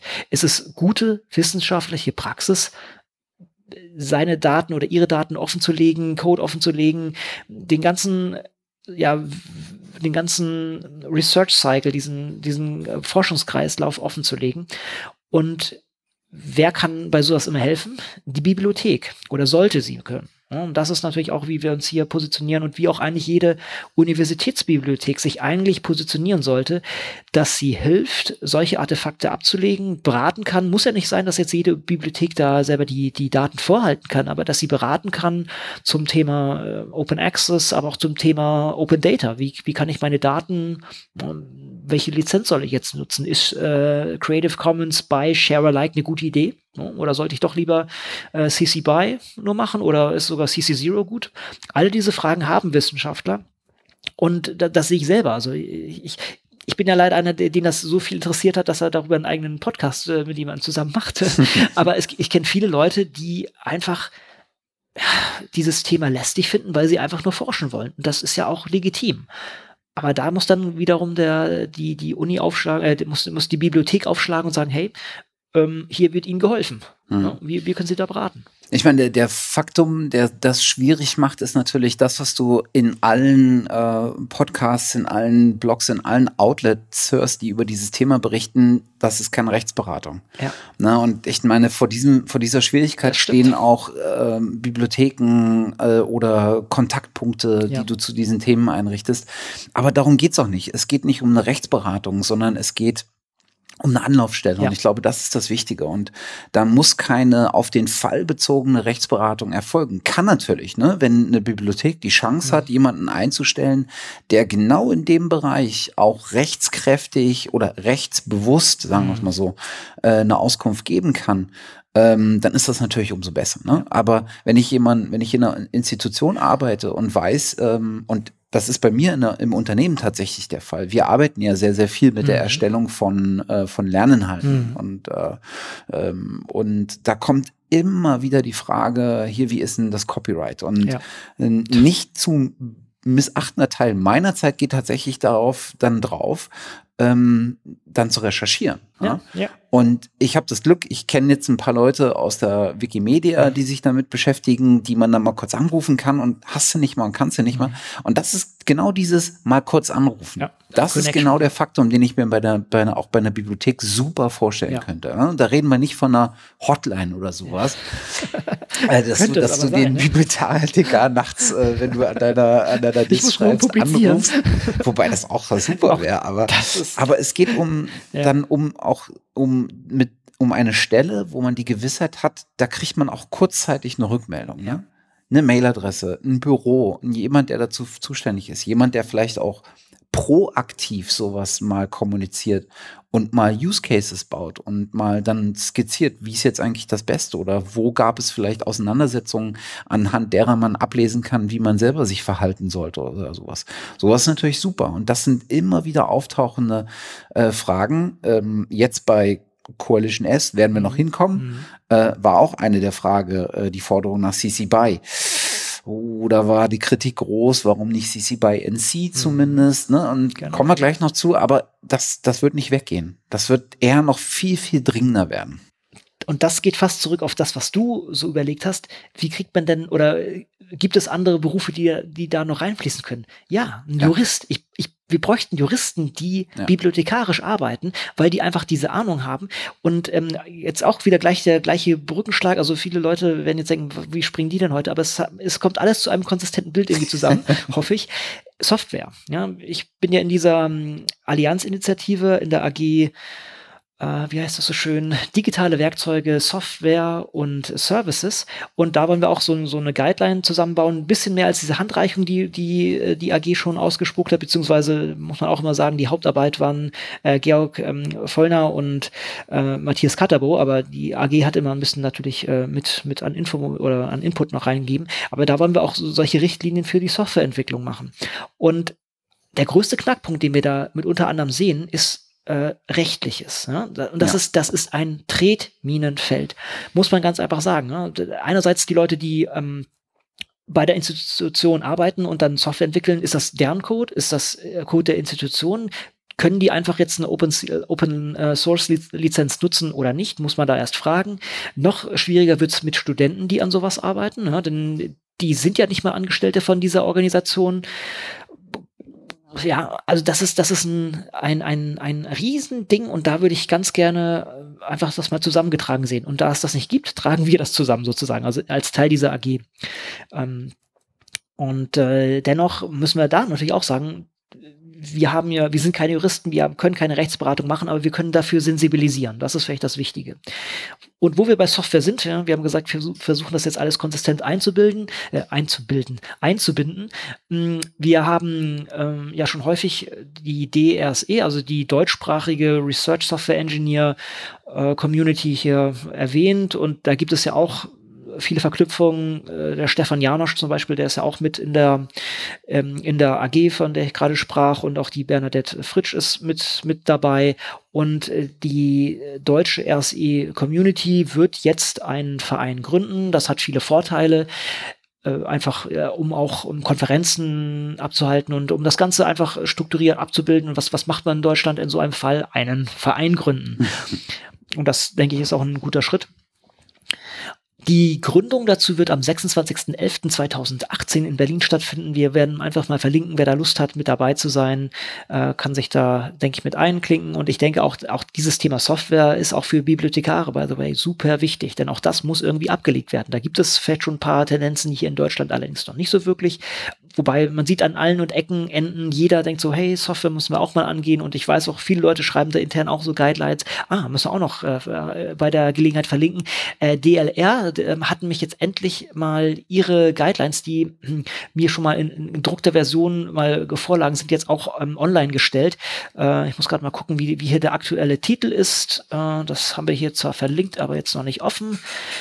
Das heißt Software Engineering Empfehlung des DLR. Das gibt's in Deutsch und in Englisch. Das war äh, von Tobias Schlauch, Michael Meinl und von Karina Haupt. Alles auch Leute, die in der Szene da sehr aktiv sind und viel Gutes gemacht haben. Und von daher kann ich das auch nur wärmstens empfehlen, da mal reinzuschauen. Und ich weiß, dass viele Organisationen genauso was auch benötigen und, und schreiben. Und wir wollen das in der AG noch mal ein bisschen aufziehen. Aber hier hat man schon wirklich was vorliegen, was man, was man vielleicht mal so als, ähm, als Vorlage nutzen kann, um, um das in der eigenen Institution anzunehmen anzugehen. Und auch hier wieder Wäre schön, auch wenn Bibliothekare das angehen und das vielleicht für ihre Organisationen äh, überlegen, wie man auch Software abbilden kann. Und, und äh, hier ist natürlich noch sehr viel mehr. Hier, hier ist auch die ganze Entwicklung mit, mit dabei. Aber DLR ist natürlich da super aufgestellt und hat auch eine sehr starke, äh, starke, starke Standing im Sinne von äh, viel Erfahrung mit der, mit der ganzen Sache.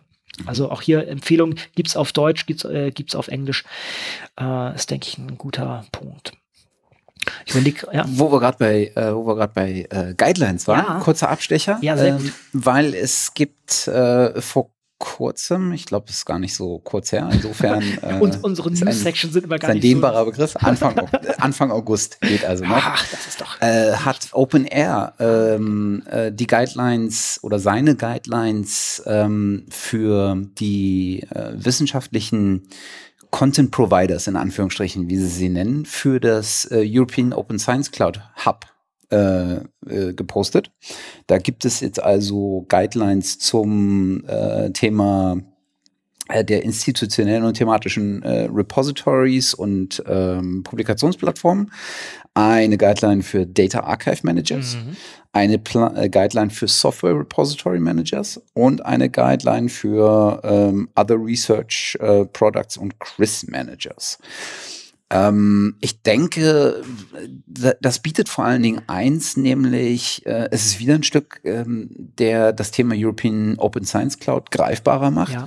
und es bietet einfach Orientierung, weil äh, du jetzt so langsam in den, an den Punkt kommst, dass das ganze Thema Forschungsdatenmanagement und Umgang mit Forschungsdaten und, und den, mit den entsprechenden Tools ähm, greifbarer wird, weil es jetzt solche Veröffentlichungen gibt, anhand derer man sich ähm, orientieren kann. Und nicht jeder nur gezwungen ist, im Prinzip selber erstmal anzufangen und dann zu gucken, wie, inwieweit man komplementär zu anderen ist, sondern man kann jetzt schon, äh, gerade wenn man das noch nicht äh, tagtäglich macht, ähm, genau solche Dinge hernehmen, die sich wiederum an solchen ähm, äh, Prinzipien wie den Fair Principles genau. orientieren und damit konform gehen. Ja.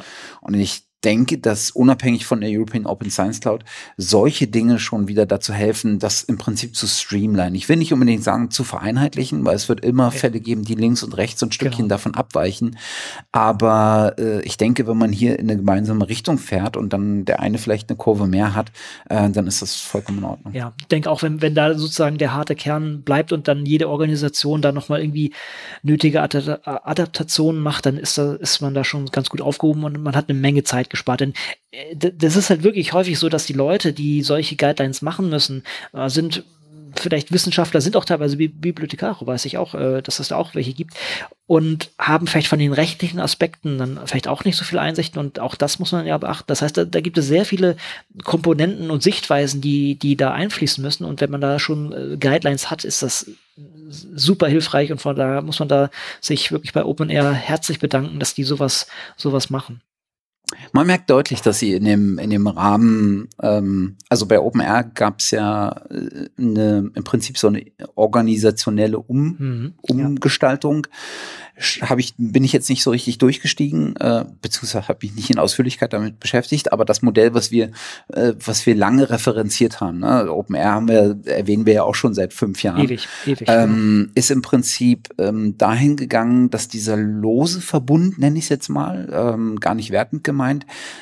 so ein bisschen tatsächlich institutionalisiert wurde und gefestigt wurde und organisationell gefestigt wurde. Es gibt neue Menschen, die das Ganze strategisch in eine Richtung lenken.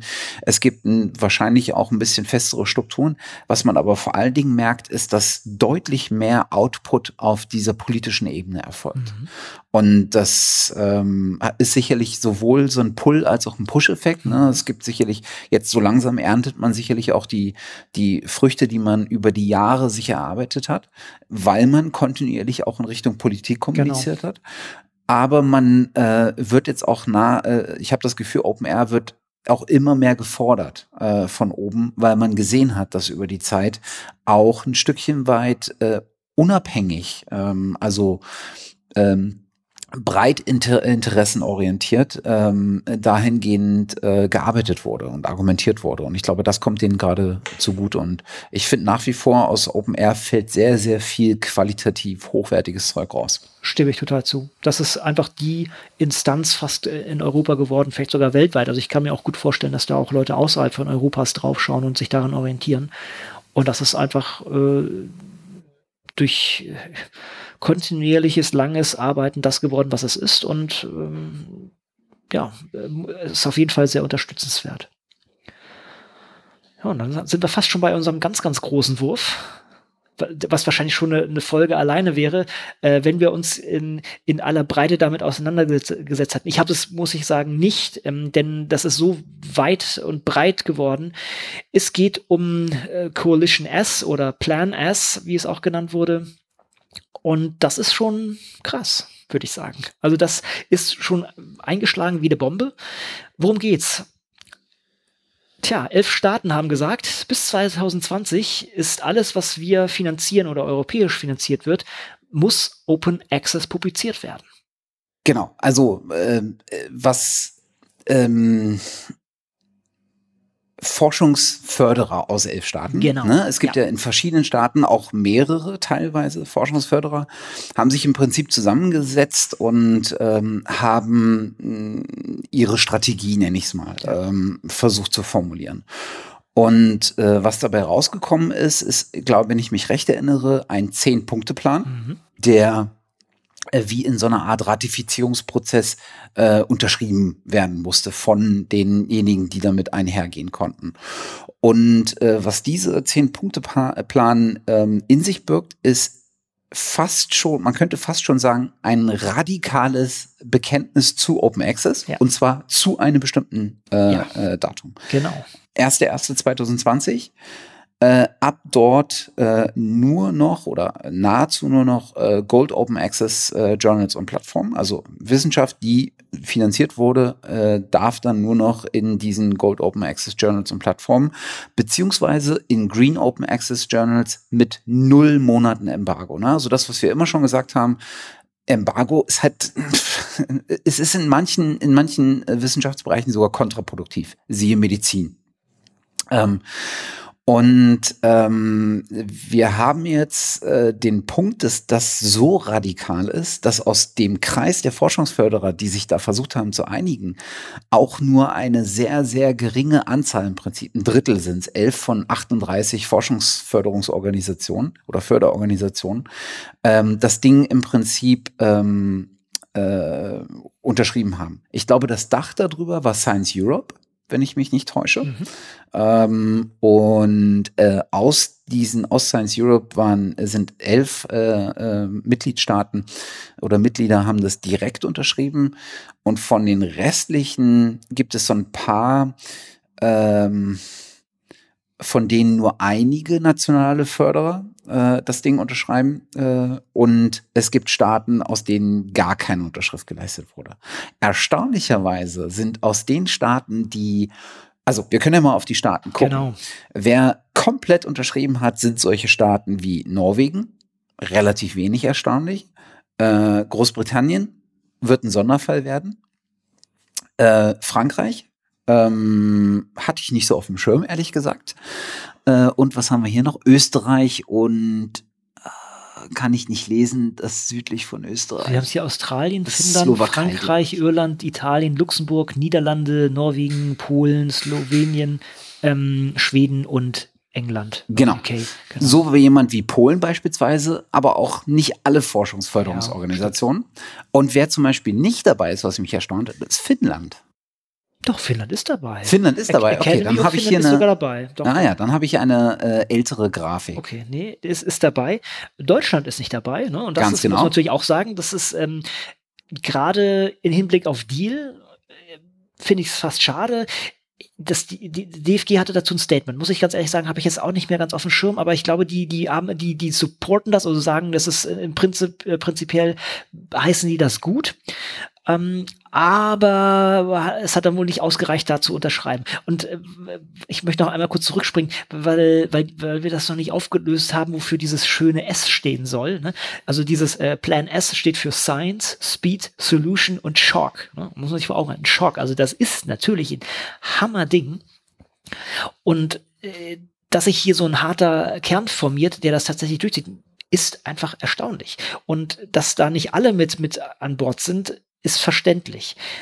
Aber diese Stoßrichtung ist so enorm, ähm, dass, dass selbst den, den hartgesottensten Open Access ähm, Verfechtern teilweise auch schon so, wow, das ist äh, wirklich, wirklich radikal. Und man muss sagen, das ist auch noch nicht ganz ausklabüstert, wie das dann wirklich vonstatten gehen soll. Aber diese, diese Deadline ganz konkret zu setzen und zu sagen, unter den und den Konditionen muss das laufen, das ist natürlich ein heftiger Schock wird sich jetzt herausstellen, wie erfolgreich das im Endeffekt sein wird. Äh, das Signal ist ganz klar.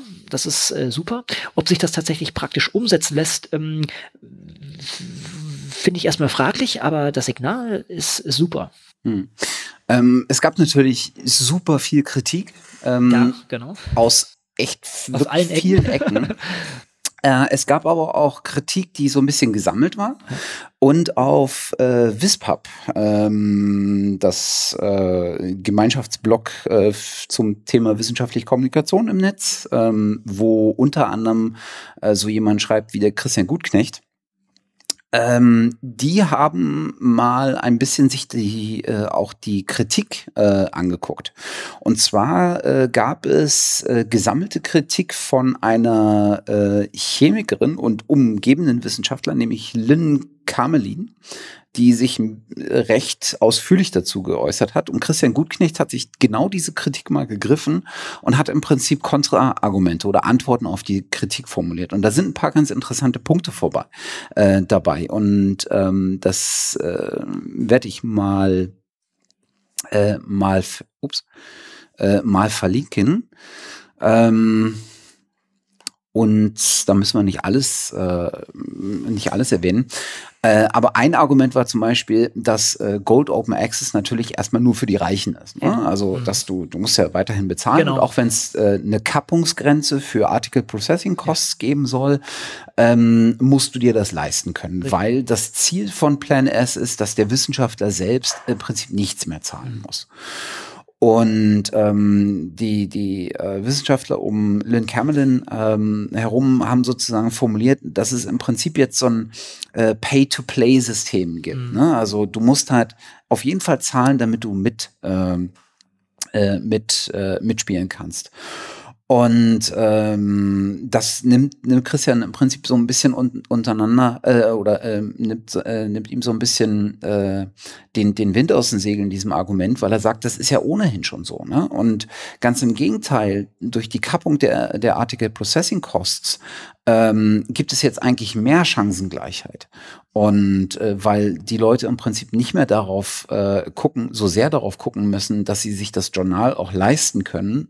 Klar müssen sie darauf gucken, ob sie sich überhaupt leisten können.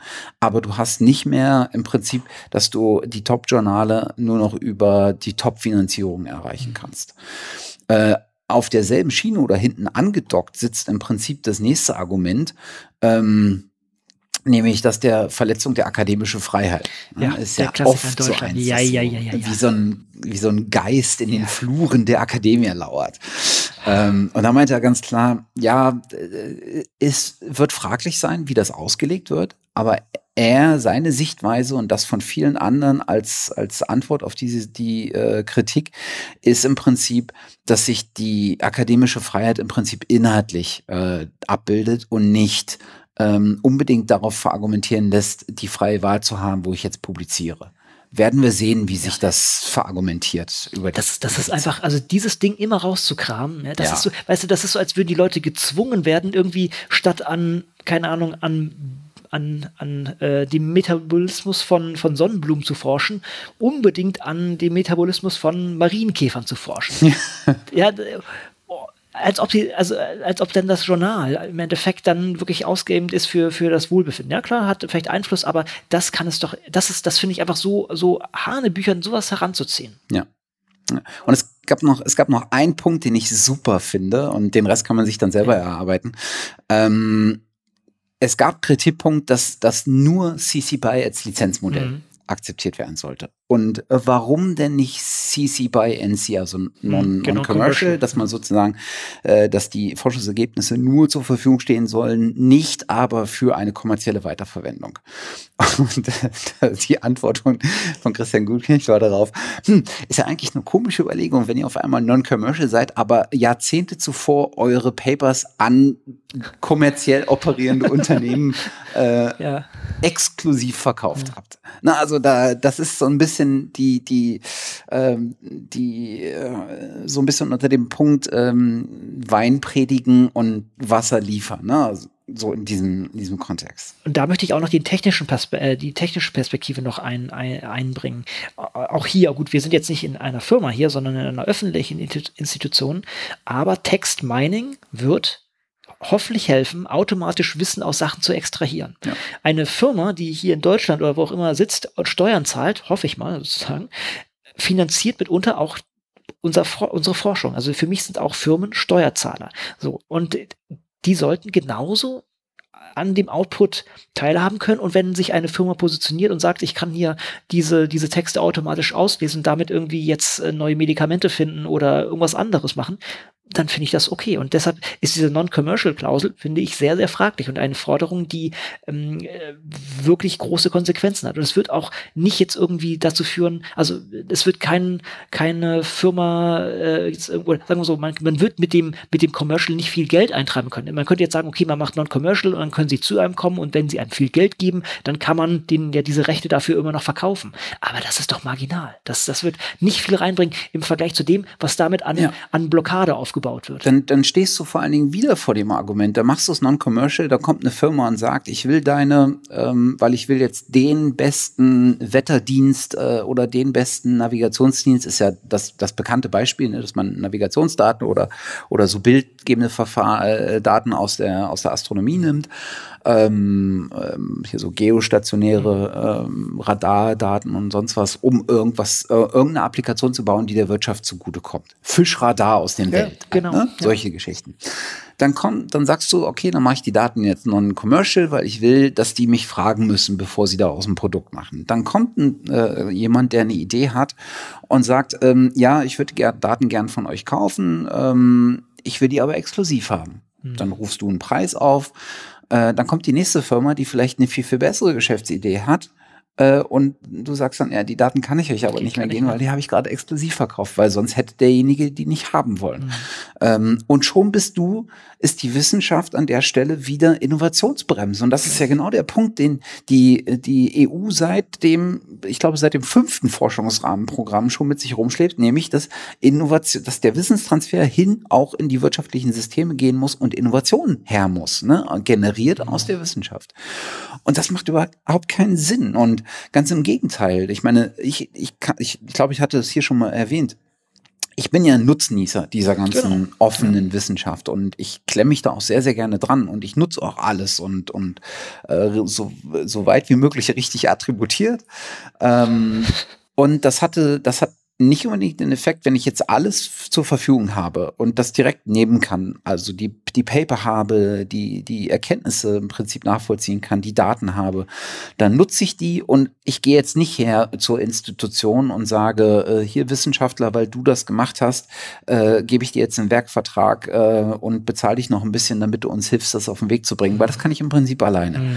Was aber die Folge gewesen ist, ist, dass ich den Wissenschaftler angerufen habe äh, und gesagt habe, hier, wir würden eure Daten jetzt in der und der, der Form nutzen und die Erkenntnisse ähm, und würden das da und dahin weiterentwickeln.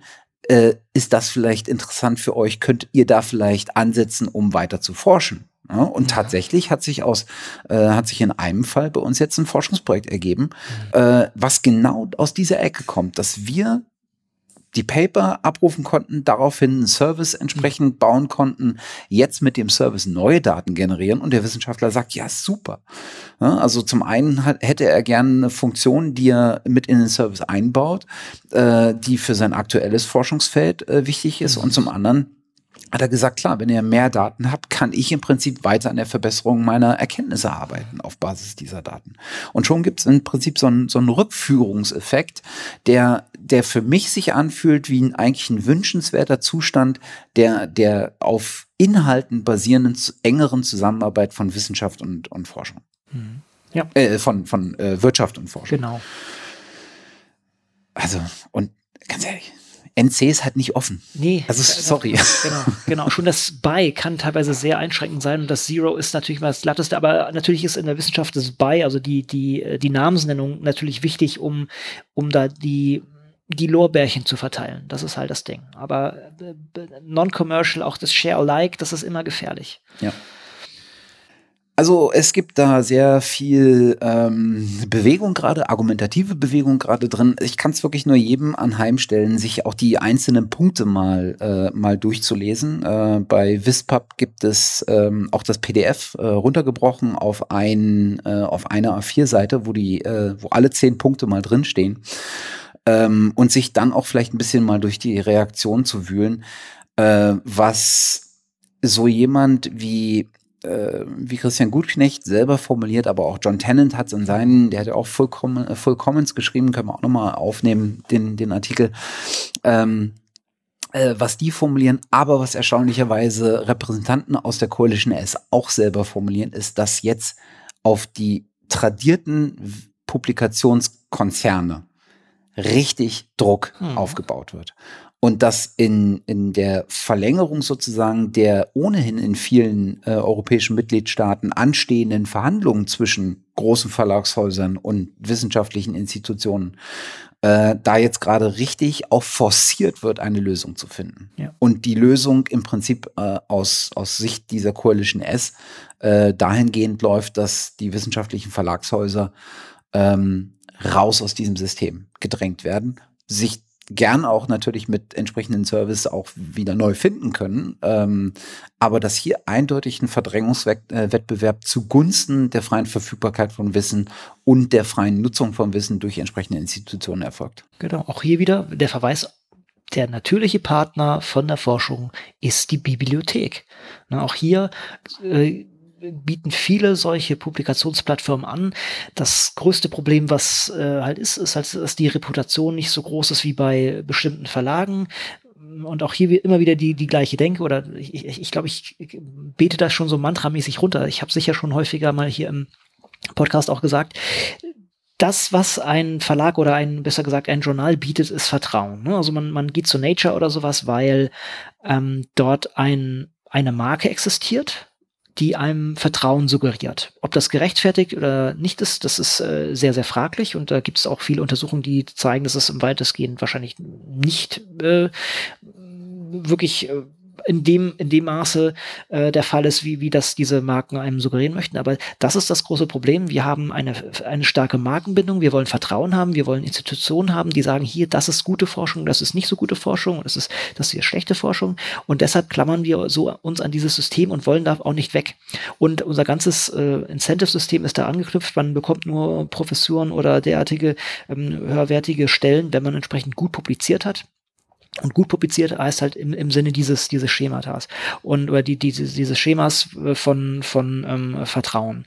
Und da müssen wir versuchen, eigentlich ganze Communities wegzubringen von äh, diesen kommerziellen Publishern hin zu anderen ähm, Plattformen, die idealerweise öffentlich gehalten sind damit das Vertrauenssystem rüberzubringen, sagen hier die unsere Community von das und das publiziert in diesem äh, Journal oder in diesen Journalen und die sind alle äh, von einer Bibliothek vorgehalten oder von einer äh, Gemeinschaft, ähm, einer, einer Fachgesellschaft oder so etwas in der Art. Und da müssen wir hingehen. Das ist, ah, den haben wir noch nicht verlinkt. Der wurde, glaube ich, aber beim, beim Interview mit Alexandra, ähm, äh, glaube ich, äh, erwähnt, diese, dieses Flipping Journal, also wie so, so ein kleiner mhm. Bauplan, wie man äh, Journals flippt. Das muss man vielleicht auch nochmal einfügen an der Stelle. Also es ist sozusagen die, das kleine Kochrezept, wie man, wie man ein, ein Journal flippt, also von ähm, Subscription-based zu Open Access. Und da ähm, kann ich immer nur äh, wünschen, dass mehr Gesellschaften, mehr Fachgesellschaften sich vielleicht auch formieren, mehr Communities sagen, hey, wenn wir alle, wenn das unser komplettes Board jetzt, also Editorial Board, von hier nach dorthin wechselt, dann haben wir die gleichen Player, von, von der inhaltlichen Seite, aber eine andere Plattform, die uns langfristig einfach äh, besser äh, passt. Ja, so der fromme Wunsch. Ist übrigens, wo du gerade Fachgesellschaften ja. sagst, ich, ich frage mich ja, ob, ob Fachgesellschaften nicht auch im Prinzip in der in, in einer ähnlichen Situation wie Bibliotheken sind, sich ja. umbauen zu müssen, ja. und zwar in dem, was sie an, an auch an Ertrag schreckliches Wort an dafür. Mehrwert vielleicht. An, an Mehrwert ja. liefern mhm. für die entsprechenden Mitglieder. Ja. ja und da kann es nicht sein, dass es die Themenhoheit ist oder die Deutungshoheit über äh, Forschungsauslegungen oder ähnliches. Ähm, also auch da sehen wir vielleicht, ich weiß gar nicht, da hört man aber nicht so wahnsinnig viel von. Also ich habe vor ein Jahr gesagt bei einem Wandel, ich denke auch, dass, dass es da so etwas gibt. Ähm, unter anderem natürlich auch wieder die Fortbildung. Ne? Das ist natürlich mhm. ein, ein wichtiger Punkt, den hatten sie aber, glaube ich, auch schon klassisch auf dem Radar, aber natürlich in Zeiten, wo, wo sich alles schneller wandelt, ist das natürlich, wird das immer, immer wichtiger, dass die da auch da entsprechend Wege zeigen, auch vielleicht Interessen formulieren und auch da neue Wege entsprechend formulieren und, und formalisieren, um zu sagen, okay, wir brauchen, also wir sehen in unserem Fachbereich fehlt die und die Expertise daher sollte der und der Studiengang aufgesetzt werden oder jetzt hier wie bei uns hier so ein, so ein Zertifikatskurs an der an äh, ZBIW oder äh, von, von der TH Köln wo man Leute, die im Beruf stehen, entsprechend weiter äh, bilden kann in die eine gewisse Richtung. Ja, das mhm. ist, äh, könnte ich mir auch vorstellen. Guter Punkt, hatte ich, hatte ich jetzt noch so gar nicht äh, angedacht, aber die, die, die Fachgesellschaften haben natürlich auch einen Druck, sich anzupassen. Plus dem, den sie ohnehin haben, dass sie im Prinzip ja auch selber ein klares Bekenntnis zu solchen Aktivitäten wie Open Access brauchen. Ja. Dass sie, ne, viele Fachgesellschaften haben ja nah, ihnen nahestehende Journal, mhm. Journals, die sie ihr Haus- und ja, Hof-Journal nennen, ich ja, jetzt mal. Genau.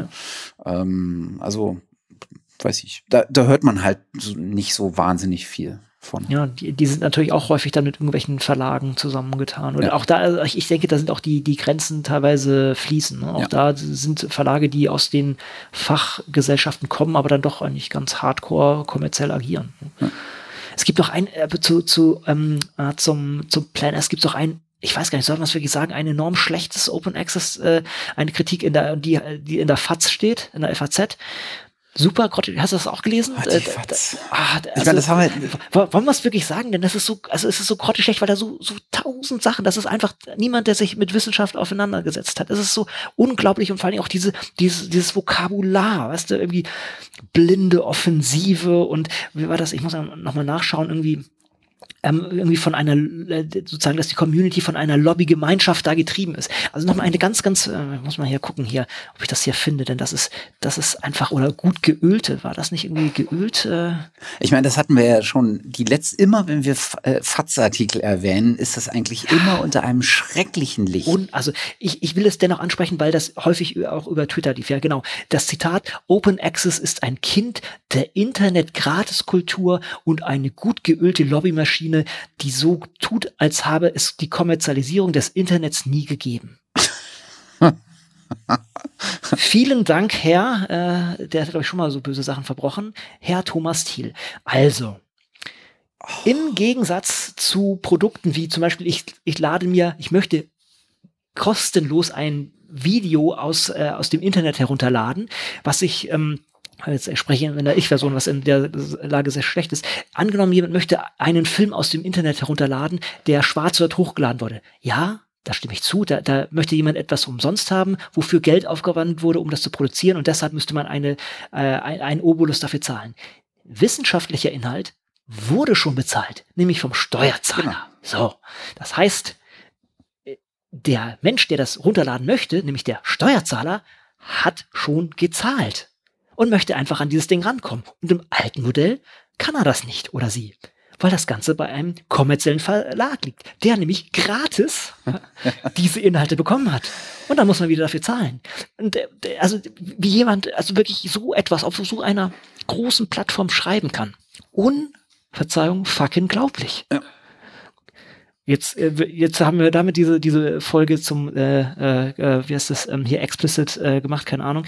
Ähm, Nee, aber das ist, ich habe, ich, ich finde es einfach unglaublich und äh, der hat dafür auch sehr viel Gegenwind gewonnen. Aber diese Denke, muss man wirklich sagen, das, das haben wir sogar auf dem, vielleicht erinnerst du dich, auf dem äh, Barcamp Open Science hat da auch einer so argumentiert. Ja. Auch diese, auch, auch diese Sache, ja, ähm, und äh, mir ist eingefallen, ich war da, ich wurde auch einmal von, von, ähm, na, wie heißt, Mensch, wie, wie heißt der, der Radiosender noch? Ähm, damit. Die Radio Wissen? Nee. Detektor FM, Detektor. genau. Wurde ich doch mal äh, interviewt äh, zum, zum Thema Open Access. Ich weiß gar nicht mehr, in welchem ja. Zusammenhang das war. Und mir ist im Nachhinein gekommen, der hatte genau das Gleiche, sozusagen, dass man sozusagen ein Netflix für, für, für Journale oder sowas machen sollte. Ja. Und das ist diese komplett falsche Denke. Denn ja, bei Netflix oder auch bei, bei Spotify und solchen Sachen, ja, da sind äh, ähm, Künstler oder Menschen, die halt Content generieren und dafür Geld bekommen sollten. Stimme ich total zu. In der Wissenschaft ist es anders. Da wurden diese Wissenschaftler vom Steuerbezahler bezahlt, diese Inhalte zu generieren, dieses Wissen zu generieren und wollen es jetzt allen zugänglich machen. Und das ist Open Access. Und das, so muss es sein. Und alles andere ist ein Abgreifen, also ist keine Wertschöpfung, wie es die Verlage einem häufig äh, verkaufen möchten, sondern ein Abgreifen von äh, öffentlichem Wissen. So, und das, das wollte ich einfach mal ja. so stehen lassen. Nehmen wir diesen enorm schlechten Artikel einfach als Aufhänger, um das nochmal vielleicht so explizit nochmal zu sagen. Was ich, das, was ich immer wieder, und das, ich glaube, wir hatten äh, Herrn Thiel schon mehrmals, was ich immer ja. wieder erstaunlich finde, ist, der betreut ja das Ressort Forschung und Lehre äh, bei der FAZ und ist selber äh, studierter Wissenschaftler, Kulturwissenschaftler in Heidelberg. Ich, Wahrscheinlich hat ein Cousin bei Elsevier sitzen. Ich, ich, ich weiß es auch nicht. Also. es ist fürchterlich. Ja, also ja, einfach mal, also weil vielleicht auch andere Leute mit diesem, mit diesem hm, Argument häufig argumentiert werden. Das ist ganz klar zu entkräften und dieser Artikel wurde auch von allen Seiten zerlegt und ähm, passt leider so ein bisschen in, in das ein, das, was die FATS in letzter Zeit wirklich vermehrt macht. Irgendwie äh, es ist fast so Clickbait und ich habe jetzt fast schon die, äh, äh, spüre schon die Gefahr, dass wir hier jetzt mitspielen und denen noch mehr Klicks irgendwie in die Hände spielen. Wollen wir es trotzdem verlinken? Ja, ja. Wir, wir, verlinken trotzdem, äh, damit der geneigte Leser sich das anschauen kann oder Hörer anschauen Wir dokumentieren kann. ja bloß. Genau. Also nicht zu viel erwarten. Äh, Herr Thiel hat äh, den Axel Springer Preis schon gewonnen. Also oh. äh, das ist so ein bisschen die Denkrichtung, aus der das kommt. Danke. Gut. Okay. Bevor äh, jetzt hier mein Blutdruck ins Unermessliche äh, steigt, lieber, machen wir lieber weiter. Wobei wir, glaube ich, auch schon ähm, viele Sachen abgedeckt haben. Einen Punkt haben wir auf jeden Fall noch auf der Liste, den ich hier noch sehe, ist die Wiki-Site 2019, nee, 2018. Das ist, äh, 2018 schreiben wir heute dieses Jahr. Ähm, wie auch letztes Jahr, war es letztes Jahr? Ja, 2018 und auch dem Jahr davor, 2017, findet wieder eine Wiki-Site statt. 2017, nee, 2000, nee, 2016 muss es gewesen sein, war es in Berlin, dann 2017 war es in äh, Wien und jetzt ist es in Berkeley. Und äh, das ist natürlich wieder die Zusammenkunft von allen Leuten, die sich um dieses ganze Thema Wikidata, äh, Zitierbarkeit, Zitationsgraph äh, zusammenfinden. Das sind Informatiker, das sind Ontologen, das sind Bibliothekare, das sind Wissenschaftler, schlagen da auf. Und ja, ich darf auch wieder da sein. Ähm, da freue ich mich enorm drauf und äh, werde auch einiges vorstellen. Ich habe es ja schon angedeutet, ich habe auch ein, ein BMBF-finanziertes Forschungsprojekt in, in die Richtung, nennt sich Interact OA werden wir hier auch nochmal baldig nochmal diskutieren mit, mit meinem Kollegen, der darauf arbeitet, äh, dem Mohamed El Hosari und äh, werden das entsprechend ähm, mal, mal angehen. Der hat auch schon einiges gemacht in der Richtung, ist jetzt durch den Transfer hier nach, nach Köln noch ein, äh, ja, ein bisschen jetzt noch hier äh, eingefroren, aber das, das geht bald weiter. Und ähm, die ähm, die Wikisite ist der Aufschlagpunkt für diese ganze Sache und da werden wir ein paar Sachen äh, vorstellen. Äh, wir planen auch, oder was heißt, wir sind schon äh, konzeptionell mit dabei, auch äh, für Wikidata so ein Library Carpentry Ding aufzusetzen. Auch hier äh, kann man sich freuen, hoffe ich. Aha. Und äh, die Wikidata, ich, ich sage es immer wieder, ähm, wenn man Wikidata mal verstanden hat, hat man ein Riesenproblem. Man will nämlich alles reingießen. Weil das einfach, weil das einfach die Lösung für viele Probleme ist. Und mein Lieblingsbeispiel ist immer hier, ich habe hier so ein, so ein altes äh, Telefon, was ich mal ersetzen möchte. Und jetzt, wenn ich mal zum Beispiel markenunabhängig mal suchen möchte, ich möchte ein Telefon, was irgendwie die und die Mindestgröße hat oder so mindestens so klein, so groß und irgendwie so viel RAM oder was auch immer hat, dann kann ich das eigentlich nicht suchen. Und Wikidata hat man halt strukturierte Daten, also letztendlich äh, Semantic Web oder äh, Semantic Web oder Linked Open Data und hat dann auch, auch gleichzeitig eine Möglichkeit, das abzufragen und man kann auch hier irgendwie abfragen, gib mir alle äh, Politiker, die zwischen dem und dem Jahr in der und der Partei waren und irgendwie aus dem und dem Ort kommen. Also man kann da sehr komplexe Abfragen machen. Und äh, wenn man diese Abfragen machen möchte, muss man natürlich erstmal irgendwie diese Daten in Wikidata reinkriegen. Und auch hier wieder die Brücke zur Bibliothek. Ich denke, dass die Bibliotheken hier eine Schlüsselfunktion bieten könnten, strukturiert sehr, sehr viele Sachen da abzubilden. Und deshalb sind da auch viele Bibliothekare mit dabei. Wir hatten das ja schon in vorherigen Interviews und ich werde da auch wieder mein Aufnahmegerät mitnehmen und mal ein paar Leute das Ganze unter die Nase halten und ein paar kleine Fragen stellen. Und da freue ich mich auch schon wieder sehr drauf. Gibt auch gerade einen spannenden Hashtag dazu. I can has Wikidata. äh, twittert man einfach äh, den Hashtag mit seiner Orchid-ID und dann äh, kann man sozusagen nachvollziehen, ähm, äh, wie viel Wikidata eigentlich schon aus, aus den eigenen Publikationen weiß. Ah, das ist ja cool. Das ist ganz, ganz cool. Es gibt also ein, dann so einen genannten Co-Author Graph und einen Topic Score und sowas. Geht das dann auf Scholia oder auf Scholia oder wohin geht das dann? Äh, weiß ich gar nicht so ganz genau. Ah, das ist ja cool. Also äh, Scholia können wir auch wieder hier äh, definitiv bewerben. Scholia so als das Tool, was der Finn, ich vergesse mal Finns Nachnamen, ähm, äh, auf jeden Fall äh, generiert hat. Daniel Mietchen ist, glaube ich, auch sehr damit eingebunden und, und glaube ich, noch ein paar andere Leute. Aber das ist ein super Tool, wo man einfach auch mal sehen kann, was da schon für, für uns Wissenschaftler auch schon mit drin hängt. Also diesen mh, mm, ja, Co-Autor Graphen und äh, Publikationen derartige Sachen. Finn Orb Nielsen. Dankeschön. Jo. Und dann kommen wir schon fast so ein bisschen auf die Metaebene, nämlich äh, wissenschaftliche Podcasts. Und auch hier können wir hervorragend wieder den, den Brückenschlag machen. Denn das Ganze ist von der ZBW, die wir vorhin schon genannt haben, also die zentrale Bibliothek für die Wirtschaftswissenschaften, die ja unter anderem auch die Open Science Konferenz und das Open Science Barcamp organisieren. Die haben äh, ZBW Media Talk und da, ich weiß gar nicht, wann war denn der wann war denn der Blogpost? Ist der schon älter? Ich glaube. Der ist von gestern oder heute? Von gestern oder heute. Okay, sehr schön. Und der möchte hier ein bisschen die, die Lanze brechen für wissenschaftliche Podcasts, gibt hier auch ein bisschen äh, ja, ein paar Anhaltspunkte zu beliebten und viel gehörten Podcasts, die, mit denen man mal anfangen kann. Und äh, da sind wir sehr erfreut, dass wir auch damit aufgelistet sind. Also unter Open Science, unter Open Science Podcasts sind wir ähm, aufgeführt und gut beschrieben, denke ich, und äh, reihen uns damit ein in, ein, in eine Liste doch äh, großer Podcast. Also ja, also es ist vor allen Dingen die deutsche Perspektive. Ähm, ja, ich genau. habe äh, heute dann noch an die ZBW getwittert, dass ich, ähm, weil sie sozusagen das abgegrenzt haben äh, und wir in die Kategorie gefallen sind, Open Science Related ja. Podcast zusammen, glaube ich, mit einem anderen äh, weiß ich gerade nicht. Feierabend Bier Open Education. Äh, genau, äh, Feierabend Bier Open Education. Äh, die Kollegen äh, Markus äh, Daimann und äh, Christian Friedrich. Christian Friedrich, ja. genau. Äh, kennt man auch äh, unter anderem aus dem aus dem Umfeld von Wikimedia. Ähm, und da hatte ich noch äh, hinterher getwittert, dass ich besonders im Open Science Bereich äh, mal auch ein Auge haben würde auf die Kollegen aus Utrecht. Ja. Äh, The Road to Open Science hatten wir ähm, schon erwähnt und auch ja auch ein kleines Intro für ihre erste Folge gebaut.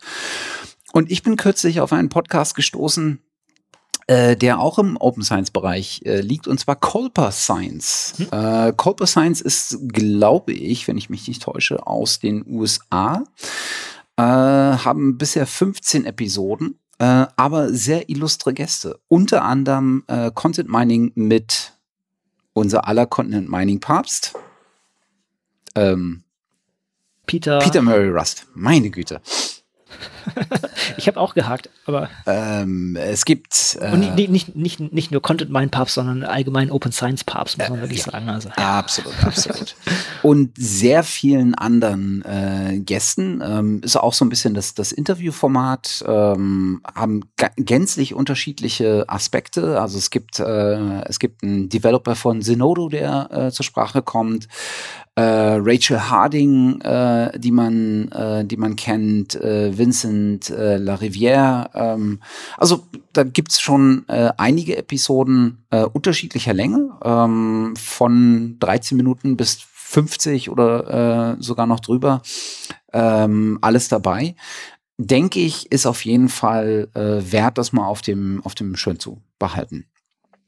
Ähm, die, beiden, die beiden fielen mir explizit zum Thema Open Science äh, noch ein, weil es ja tatsächlich äh, bisher ähm, so nicht wahnsinnig viel gab. Also wir waren so, wir waren viele Jahre lang die einzigen, die explizit mit diesem Themenfokus genau. sozusagen genau. am Start ja, waren. Genau. Ja, und äh, wo wir gerade bei Podcasts sind, können wir eigentlich noch zwei Empfehlungen äh, geben beziehungsweise eine auf jeden Fall. Das sind nämlich äh, Bekannte und Kollegen von uns. Genau. Denn äh, André Lampe und Bernd, Bernd Rupp, Bernd Rupp genau. äh, machen jetzt zusammen einen äh, Podcast und zwar das Wirkstoffradio. Jetzt muss ich überlegen, äh, wie, wie man das am besten. Das ist im weitesten Sinne Medikamentenwirkstoffforschung, richtig? Also wahrscheinlich sehr viel im Bereich äh, Biochemie, äh, Pharmazie, ähm, aber zumindest mit Bernd Rupp auch ein gehöriger Einschlag äh, Nerdism und äh, Command-Line-Ninjatum. Genau. ähm, die haben gerade angefangen. Ich glaube, sie haben jetzt äh, auf jeden Fall die erste Folge schon raus. Ich glaube, die zweite wird jetzt dann demnächst kommen. Ähm, und äh, da kann man, denke ich, weil das gerade weil das so eine Nische ist, äh, auch glaube ich ganz äh, ganz interessante Sachen ähm, erfahren. Äh, Bernd Rupp auch schon seit vielen vielen Jahren Open Science äh, Enthusiast äh, auf den meisten Barcamps, auf den meisten Open Science Konferenzen eigentlich immer zugegen. Und auch schon am Podcast gewesen. Omega Tau. Stimmt. Da hat er mal ja 2015 habe ich gerade noch, noch, mal rausgesucht, hat auch mal schön da seine Arbeit ähm, mal umrissen, also Drug Design und das ist ja auch Inhalt von, von dem Podcast hier mitunter. Also es ist äh, sicher ein Spezialthema, aber das macht es nicht weniger interessant. Also äh, gut, ich, ich, bin Biochemiker irgendwann mal gewesen, von daher finde ich das natürlich auch sehr, sehr ansprechend. Also der Verweis drauf auf jeden Fall und André Lampe, ja, was soll man zu André sagen? André, was machst du eigentlich? Du machst doch irgendwie alles. Ja. ja. Also insbesondere bekannt geworden mit diesem äh, Wissenschafts-Pub-Format. Äh, ne? Also genau. wir gehen in Pubs und reden mit Leuten über Wissenschaft. Science Slam, ja, genau. Äh, Science Slam genau. auch ja. äh, durchaus, genau. Äh, hält eigentlich auf, äh, hält viele Vorträge, unter anderem ähm, Mikroskopie äh, und Open Source Mikroskopie auf dem letzten äh, C3-Kongress, wenn ich mhm. mich nicht täusche. Ähm, genau, aus der, aus der Richtung kommt er auch. Und äh, dann gab es noch einen äh, Podcast, über den ich kürzlich äh, gestoßen bin. Und zwar der Paperboys Podcast. Das habe ich, deinen Tweet habe ich da gesehen. Der Paperboys Podcast ist im Prinzip ähm, äh, methodisch inkorrekt aus dem amerikanischen Raum ohne Experimente. Okay. Also was die Jungs machen, ist einfach ähm, wissenschaftliche Paper diskutieren. Mhm. Aber halt irgendwie ganz amüsant und äh, total äh, angenehm zuzuhören und äh, trotzdem irgendwie auf einer Ebene, dass man in viele Dinge zumindest einen Einblick bekommt und jetzt nicht gänzlich im, äh, im Wald stehen gelassen wird ich denke, das ist auch noch eine Nische, die noch nicht ausreichend abgedeckt ist. Also äh, überlegt euch mal, wie viele spannende Papers jeden Tag publiziert werden und wie viele ihr davon schnell verstehen könnt. Und ähm, auf der anderen Seite gibt es viele Wissenschaftler, die genau das tun, die vielleicht sogar ihren Journal Club über sowas machen, also so ein kontinuierliches Meeting, wo man genau sowas äh, anspricht oder bespricht. Und äh, warum nicht mal ein Mikrofon vor die Nase halten und mal drüber sprechen? Also ich denke, das, das können, das, äh, da, da, kann, da geht noch mehr, da ist noch Luft nach oben. Da würde man sich doch wünschen, dass da noch mehr Leute in die in die gesamte Sache äh, springen. Genau das gleiche, äh, wir haben, haben wir vorhin jetzt gar nicht so gesagt. Also äh, Podcasts sind ein super Format. Also ich finde es super, ich höre sehr viel und es ist ja anscheinend auch ein großer Trend, der immer weiter aufgegriffen wird. Und wir als Wissenschaftler haben, das schlägt auch wieder den Bogen zurück, haben eigentlich ein nicht Sendungsbewusstsein, sondern Sendungs, wie sagt man eigentlich, den Auftrag, ein Sendungsauftrag. Wir müssen das, was wir machen, auch an Mann und Frau bringen und ein Podcast ist ein sehr schönes Format dazu. Ja. Und die letzte Empfehlung habe ich gerade, äh, höre ich seit ein paar Tagen. Ja. Ähm, Daniel and Jorge Explain the Universe. Oh, cool. Daniel and Jorge kennt man, glaube ich, von PhD Comics. Ja, okay. Und, also und die machen jetzt einen Podcast ähm, im Bereich äh, halt Astronomie. Super. Cool. Sehr angenehm, die meinen zuzuhören. Ähm, Jorge halt mit seinem klassischen spanischen, ich glaube, er ist Spanier, weiß ich nicht so ganz genau. Äh, Dialekt ist einfach, also die beiden können halt auch miteinander und äh, ich meine, PhD-Comics sagen, glaube ich, mittlerweile so ziemlich vielen Leuten was. Und so auf demselben Level von Entertainment ist im Prinzip der Podcast gehalten. Aber äh, ernsthaft, also ja. ist wirklich ganz cool. Und haben jetzt auch schon äh, paar äh, Folgen raus. Unter anderem so interessante Folgen wie Is Time Travel Possible? Mhm. What Came Before the Big Bang? Na, also so auf die diesen, Fragen hier. Äh, ist the Higgs Boson useful? also ich, ich, ich mag das total gerne und ich höre den beiden wirklich gern zu und äh, ist absolut eine Bereicherung äh, für meinen äh, Pod Podcast-Konsum der sonst, der, der schon nicht klein ist, ne? Das ist ja. Nee, er, aber er, er wird kleiner, so langsam wieder. Ich muss auch aktiver rangehen. Also ich habe gerade einen ziemlichen Backlog ähm, und muss da auch noch mal ein bisschen, bisschen freischaufeln und vielleicht noch mal, noch mal andere Formate mal austauschen, also, beziehungsweise alte Formate rauspacken oder alte, alte Sachen rausnehmen, wo man vielleicht auch langsam so eine gewisse Sättigung hat und mal ein paar neue, frische reinpacken. Von daher ganz herzlichen Dank für die vielen schönen Empfehlungen auch. Ja, und ansonsten haben wir noch äh, hier noch die Fellow-freien Wissens, ne? Äh, Fellow-Programm Freies Wissen. Genau, ist ja in die dritte Runde gegangen. Sehr, ja. sehr begrüßenswert, äh, da auch nochmal äh, das Commitment von den von den Förderern zu bekommen, also Volkswagen Stiftung, Stifterverband äh, und natürlich Wikimedia, die im Prinzip das Backoffice für für dieses Programm auch sind. Genau. Ähm, und da gab es jetzt kürzlich die Auftaktveranstaltung. Wir hatten ja kürzlich eine Episode ähm, mit ähm, äh, zwei Fellows aus der allerersten Runde, äh, mhm. so ein bisschen äh, unter dem Aspekt, wir, wir gucken mal zurück, was es uns auch gebracht hat. Fand ich, war auch ein sehr angenehmes Gespräch mhm. zu führen äh, mit den beiden. Und ähm, das äh, Fellow-Programm der dritten Runde ist jetzt gerade gestartet. Die Auftaktveranstaltung war jetzt Ende September, ich glaube 23. September in Berlin. Mhm. Und äh, wie das so üblich ist bei Wikimedia-Veranstaltungen, äh, wurde es aufgezeichnet und es gibt die Aufzeichnung auf YouTube. Ähm, und was das Schöne ist, also es gibt halt eine, ähm, eine Ansprache und ich glaube, der Christian Friedrich moderiert das mhm. ähm, vom besagten ähm, äh, Open Education Podcast. Feierabendbier. Genau. Äh, das muss ich mal aufschreiben, damit ich das in den Show Notes nicht vergesse. Ähm, äh, der hat das Ganze moderiert und äh, es kommt halt Dominik Scholl äh, zu Wort und äh, es gab noch jemanden, einen Redner. Und dann stellen sich aber die anwesenden Fellows einfach kurz vor. Und zwar mitten im Gegenstand, der so ein bisschen Referenz zu ihrer Forschung hat. Und ich finde, man sieht wieder, dass das Spektrum von Unterschiedlichkeit der, der wissenschaftlichen Bereiche, aus denen die Fellows mhm. kommen, wirklich mittlerweile richtig breit ist. Ne? Also aus der Kunstwissenschaft Wissenschaft nahe zur Psychologie hin zur, äh, zum, zum klassischen Nerd, der aus den Naturwissenschaften kommt. Äh, Politik ist wieder stark vertreten. Ja. Mhm. Ähm, also da denke ich, werden, werden wir wieder eine Menge spannender äh, ähm, Projekte sehen. Und ich hoffe, dass wir auch wieder ein paar spannende Gespräche mit, genau. mit Fellows führen werden. Dann im Nachhinein. Ne? Und das Programm hat den, hat den Sinn, Leute durch eben Mentoren an die Hand zu nehmen, also äh, idealerweise junge Wissenschaftler an die Hand zu nehmen von erfahreneren Wissenschaftlern und da den Open Science Gedanken auszubauen. Die Leute müssen einen Antrag schreiben, was sie denn machen wollen, wie sie das entsprechend offen gestalten wollen und dann unter dem unter der Schirmherrschaft von äh, Wikimedia da das entsprechend ausleben können. Das ist ein super Programm wir hatten ja das auch schon mal so diskutiert und die, die lernen ja auch jedes Mal, aber ich, ich weiß gar nicht, wie viel sie jetzt noch verändert haben, denn ich glaube, das Konzept ist schon ziemlich gut. Es ist, es ist eine, eine runde Sache mittlerweile geworden und alle ja. Leute, mit denen wir da gesprochen haben, waren ja auch ganz begeistert davon. Und das ist auch ein super Output. Ja, ja.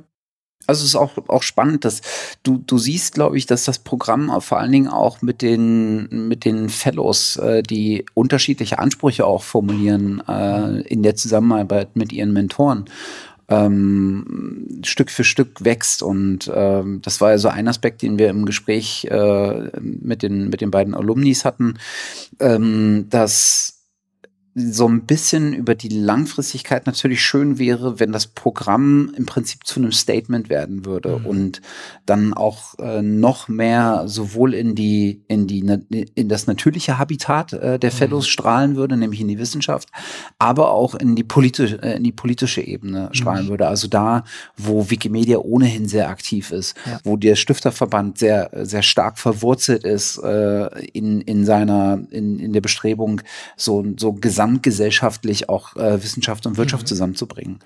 Ähm, das das wäre noch schön, wenn es da tatsächlich auch eine äh, am Ende eine formulierte Botschaft gäbe mhm. äh, oder eine Stimme äh, daraus äh, resultieren würde. Aber das werden wir sehen. Ich meine, drei, drei Runden, ähm, die jede für sich auch eine Menge Arbeit bedeuten, mhm, sowohl für die Fall. Mentoren als auch ja. für die Fellows, als auch für diejenigen, die das sozusagen begleiten, das Programm.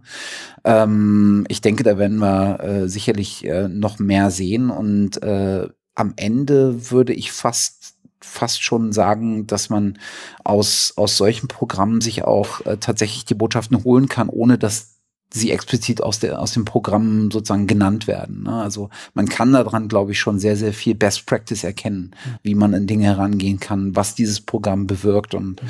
ähm, das auch ein bisschen transparenter zu machen äh, ist ja so, so eine unserer Motivationen, äh, da auch gern die Bühne äh, ein Stückchen weit mit zu übernehmen. Ja. Ich würde mich freuen, wenn das auch noch mehr in anderen Institutionen aufschlägt, denn man sieht, es ist erfolgreich.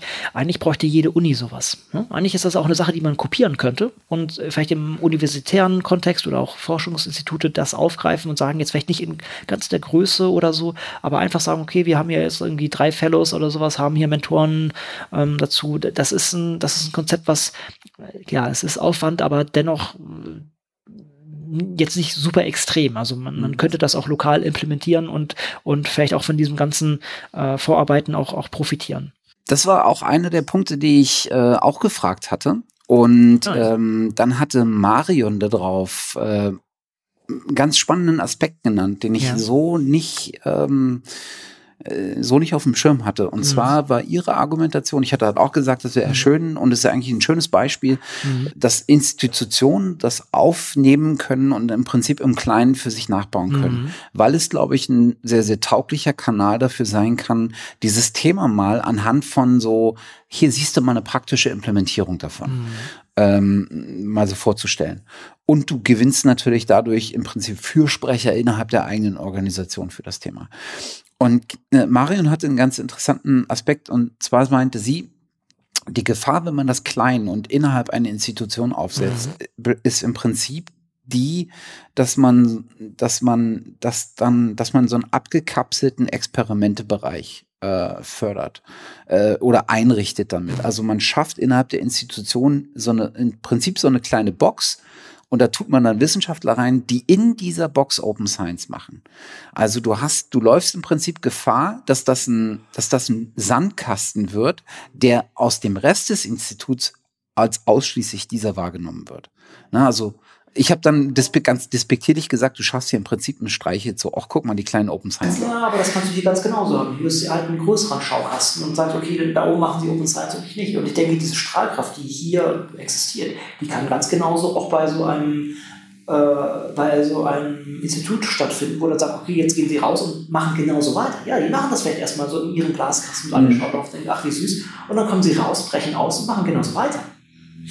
Das wäre natürlich der wünschenswerte Effekt, ne? Ja. Weil, weil sie einfach so auch konditioniert sind. Also wenn du ein ja. halbes Jahr sowas machst, dann willst du ja nichts anderes mehr machen. Also hier hast du natürlich den Vorteil, dass es die Bandbreite gibt von, von Fellows aus verschiedenen Institutionen und vor allen Dingen, dass es hier ein Fördercommitment gibt. Das ist natürlich die Botschaft, die das Ganze ein bisschen äh, unter so ein Dach nimmt, was, äh, was einem so ein bisschen ähm, eine gewisse, äh, ein gewisses Gewicht auch mittransportiert. Ressourcen sollten dafür bereitgestellt werden. Ganz klar sagen hier, hier, wir haben ein bisschen Geld über für solche Spezialdinge, dass ihr hier mal die, die Pioneers, die, die äh, Pfadfinder, die, äh, wie sagt man eigentlich? Sagt man denn? Die Vorreiter? Die Vorreiter. Die Speerspitze? Späher, Späher, also Speerspitze, sich da mal hier spät, wie, wie kann man das denn machen? Geht mal für uns, wir haben ja unsere Probleme so, ihr könnt jetzt mal hier mit ein paar Ressourcen das mal sondieren und gucken, ob das cool ist. Und auch da gehören natürlich Sackgassen dazu. Ja. ja also, äh, weiterhin ein schönes Programm und äh, guter Punkt eigentlich. Ja. ja. Dann haben wir uns hier durchgehangelt. Ne? Das war äh, fast ein bisschen Tour de Force von, von was, was mache ich jetzt hier gerade her. Das hat auch jetzt ein bisschen äh, Konrad zentriert, das tut mir leid, aber das ist jetzt hoffentlich auch hier, um diesen Kontext zu schaffen und vielleicht auch andere Folgen besser zu verstehen. Und ähm, um vielleicht auch da kann man das so als, als beispielhaften Karriereweg. Wahrscheinlich ist das natürlich sowas einzigartig, wie schon gesagt, das ist ein einzigartiger, einzigartige Gelegenheit, die ich denke, hier gerade haben. Aber, aber vielleicht soll das einfach mal Mut schaffen, dass ähm, ja, auch mal solche Pfade zu verlassen. Also bei mir hat's geklappt. Das ist jetzt vielleicht mal so Survival Bias natürlich. Es gibt auch Leute, die es vielleicht versucht haben, wo es nicht geklappt hat. Aber vielleicht kann man das so als Ermutigung sehen, mal äh, auch diesen, diesen Weg einzuschlagen. Nicht, dass ich jetzt hier radikal offen war, das muss man natürlich auch sagen. Also ich, ich habe mich da auch immer noch in einer gewissen Komfortzone bewegt und habe gewisse Sachen gemacht und geduldet. Man muss sagen, als Bioinformatiker hat man da ein relativ starkes Standing, weil man einfach äh, vielleicht gebraucht wird und kann sich da vielleicht bei anderen Sachen noch ein bisschen mehr aus dem Fenster lehnen. Das ist äh, zugegebenerweise eine Luxussituation, die nicht jeder so hat. Aber vielleicht kann man sich ja innerhalb seiner, seiner eigenen Komfortzone ein bisschen darüber hinaus vielleicht bewegen und, und auch in solche Sachen bewegen und es, es kann aufgehen. Ja, ich ich, ich überlege gerade, mit wem ich dieses Gespräch hatte. Ich glaube, es war im Zug von, von dem Panel Open Science. Wir brauchen einfach in diesem Open Science Bereich mehr Rollen, äh, mehr, mehr, wie heißt das Rollen? Wie heißt das denn? Äh, Rollenmodelle, sagt man das? Role Model? Was heißt denn das auf Deutsch? Role Model? Äh, Vorbilder? Vorbilder. Ja, so. Ja, äh, Im Prinzip, mein, ja. Mein, mein, Deutsch wird immer schlechter. ähm, nee, aber wir brauchen einfach Leute, wo es halt funktioniert hat. Und ich denke auch andere, hier Björn Brems zum Beispiel ist äh, sehr offen, hat, hat damit Professur eingefahren. Ähm, Felix hat mir auch, ne, also Felix Schönbrot und so. Wir haben, wir sehen viele Leute, die sich dem Offenen verschrieben haben, sagen wir das mal so, oder zumindest viel auf die Fahne, äh, ja, doch viel, viel damit gemacht haben, viel damit geworben haben und äh, damit nicht hingefallen sind. Und ich muss sagen, es wird ja eigentlich immer einfacher, denn immer mehr von diesen Leuten sitzen dann auch in Berufen, Berufungsverfahren zum Beispiel ja. drin und wertschätzen das. Oder hier bei, bei Felix natürlich, die haben das schon so in ihr Programm eingebaut, dass es sogar ein, ein Kriterium ist, da reinzukommen, diese ganzen Sachen. Von daher, von daher fanden wir es einfach mal nötig, das, das so aufzurollen und, und einfach mal auch so ein bisschen ähm, ja, mal ein Beispiel zu zeigen, wie das geht. Und auf der anderen Seite ist es auch, denke ich, für ZB Med äh, schön, sich mal so vielleicht mal von der Innenperspektive zu zeigen. Wir werden das auch weitermachen. Ne? Und also ich, ich kann natürlich immer hier den Disclaimer sagen, ne? ja, ich mache hier Open Science Radio, ja, ich bin hier bei ZB Med und TH Köln ähm, angestellt und ähm, habe hier sicher auch einen gewissen Bias in eine gewisse Richtung und muss ja natürlich auch äh, dafür sorgen, oder das ist einer meiner Missionen hier, dass, dass es läuft, dass wir in, in Leibniz reinkommen und daran werden wir gemessen. Und vielleicht ist diese Innenperspektive ja auch äh, auf dieser Hinsicht einfach mal interessant, wie, wie so eine Organisation sich entwickeln kann. Und das Problem hatten wir ja besprochen, haben ja auch viele andere Organisationen, nicht nur Bibliotheken, sondern allgemein ist ja dieser, diese Digitalisierung hat viele Chancen, die allerdings nicht, nicht von alleine entstehen und nicht von, von alleine in, in tolle Sachen äh, überführt werden, sondern da muss man Hand anlegen und äh, ja. dran arbeiten. Und der Weg muss halt nicht linear sein, wie ja. man dazu ja. kommt. Ne? Also, und ähm, Sackgassen gibt es auch. Ne? Genau. Und Failing makes us experts. Das ist, das genau. sollte ich mir mal als T-Shirt, glaube ich, mal machen. Das ist einfach. Bei mir ist das immer, äh, unser Schlagwort ist ja, also bei, bei, mir in der Firma ist das Schlagwort immer äh, gebrochene Erwerbsbiografien. ja, also ich bin ein, ich bin ein extrem großer Fan von gebrochenen Erwerbsbiografien, weil das oftmals die Leute sind, die das, was ihnen an Stringenz fehlt, durch dadurch kompensieren, was sie halt an den verschiedenen Punkten, wo sie hinmeandert sind, auch gemacht ja. haben. und ähm, das äh, scheint ja sukzessive auch ein, ein, Modell zu sein, was zumindest nicht mehr störend ist in, in, in der äh, Besetzungs, äh, im Besetzungsspiel der Akademie. Genau. Gut. Matthias, das war richtig cool. Also wir müssen vielleicht jetzt so sagen hier, so als wir uns hier zusammengesetzt haben, das aufgebaut haben, es war schon ungewohnt. Ne? Denn Total. normalerweise machen wir hier, und auch hier können wir wieder sozusagen Werbung für unsere Open Source Tools machen. Äh, wir nutzen Studio Link normalerweise und Audacity. Du hast noch ein bisschen professionelleres Zeug für, für andere Sachen mit dabei. Für die Bearbeitung. Für die ja, genau. Bearbeitung, genau. genau. Und normalerweise machen wir das alles komplett remote. Und jetzt mal so gegenüber zu sitzen, hat definitiv seinen Charme. Hat halt eine andere Dynamik. Ne? Genau, ganz genau. Und äh, wir werden versuchen, das auch in, in Zukunft weiter auszubauen. Und äh, wir hoffen, euch hat, hat das auch so gefallen und auch thematisch wie immer gerne Feedback geben, ob das jetzt so viel Gequassel in, in dieser Einrichtung war. Keine Angst, werden wir nicht jedes Mal machen, aber wir werden ein paar Sachen hier aufgreifen. Das habe ich ja schon mal angekündigt, auch hier die, die eigene Forschung noch mal ein bisschen aufkrempeln, ähm, denn auch das ist sozusagen mein Bedürfnis, noch mal das mehr anzugehen. Und das habe ich, finde ich, zu wenig gemacht dafür, dass ich jetzt schon, wie lange machen wir das jetzt? Fünf Jahre oder du machst ja. noch länger, ich wäre jetzt fünf Jahre oder sowas. Das mache, habe ich eigentlich immer zu wenig über meine eigene Forschung Forschung und meine eigenen Aktivitäten gesprochen. Das will ich jetzt einfach mal ändern. Ist ja auch das, was einen tagtäglich beeinflusst. Ne? Ja. Also wir kommen ja beide mit einer Perspektive, die man einfach nicht ablegen kann. Genau. Ne? Das ist einfach Dinge, die einen A bewegen und Dinge, die einen hierher gebracht haben. Genau. Und äh, das ist ja genau der Punkt, der, der den größten Einflussfaktor hat äh, beim Thema Open Science, weil was am aller, aller Anfang steht, ist eine Einstellung dazu, ja. zu diesem Thema. Und die ist halt in, durch irgendeinen Faktor beeinflusst oder durch, durch die jeweiligen Situationen beeinflusst. Und insofern ist das nur, nur fair, das unter diesem Gesichtspunkt auch zu machen. Genau. Und wie gesagt, wir laden jeden dazu ein, genau das Gleiche hier auch zu Absolut. machen. Ne? Dafür sind, äh, das haben wir jetzt in, in, in der letzten Folge gezeigt. Äh, jeder kann hier was draufschmeißen Und also, gut, das ist jetzt ja nicht beliebig, aber wir haben schon einen Qualitätsanspruch hier natürlich. Aber äh, ich denke, ihr wisst, wie wir das meinen. Hier, hier äh, ist, ist ein Kanal, der für euch offen ist und wo wir uns sehr freuen, wenn, wenn der auch genutzt wird. Genau, also es ist für jeden offen, außer für Elsevier. genau.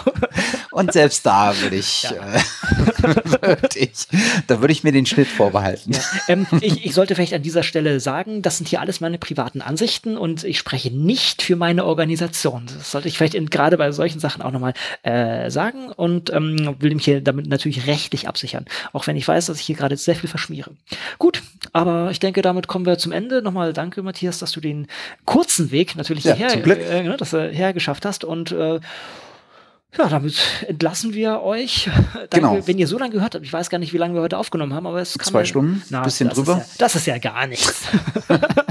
das, der, der hartgesottene Podcast-Hörer, der steckt das ja mit einer. Genau. Wir sind noch lange nicht bei den Kollegen von Winkorrekt. Insofern genau, alles genau. gut. Gut, genau. also Gruß an alle anderen Podcaster hier, gehabt euch wohl und an alle Zuhörer viel Spaß beim bei bei dieser Episode und äh, bis zum nächsten Mal. Macht's genau. gut. Tschüss. Bis dahin, tschüss.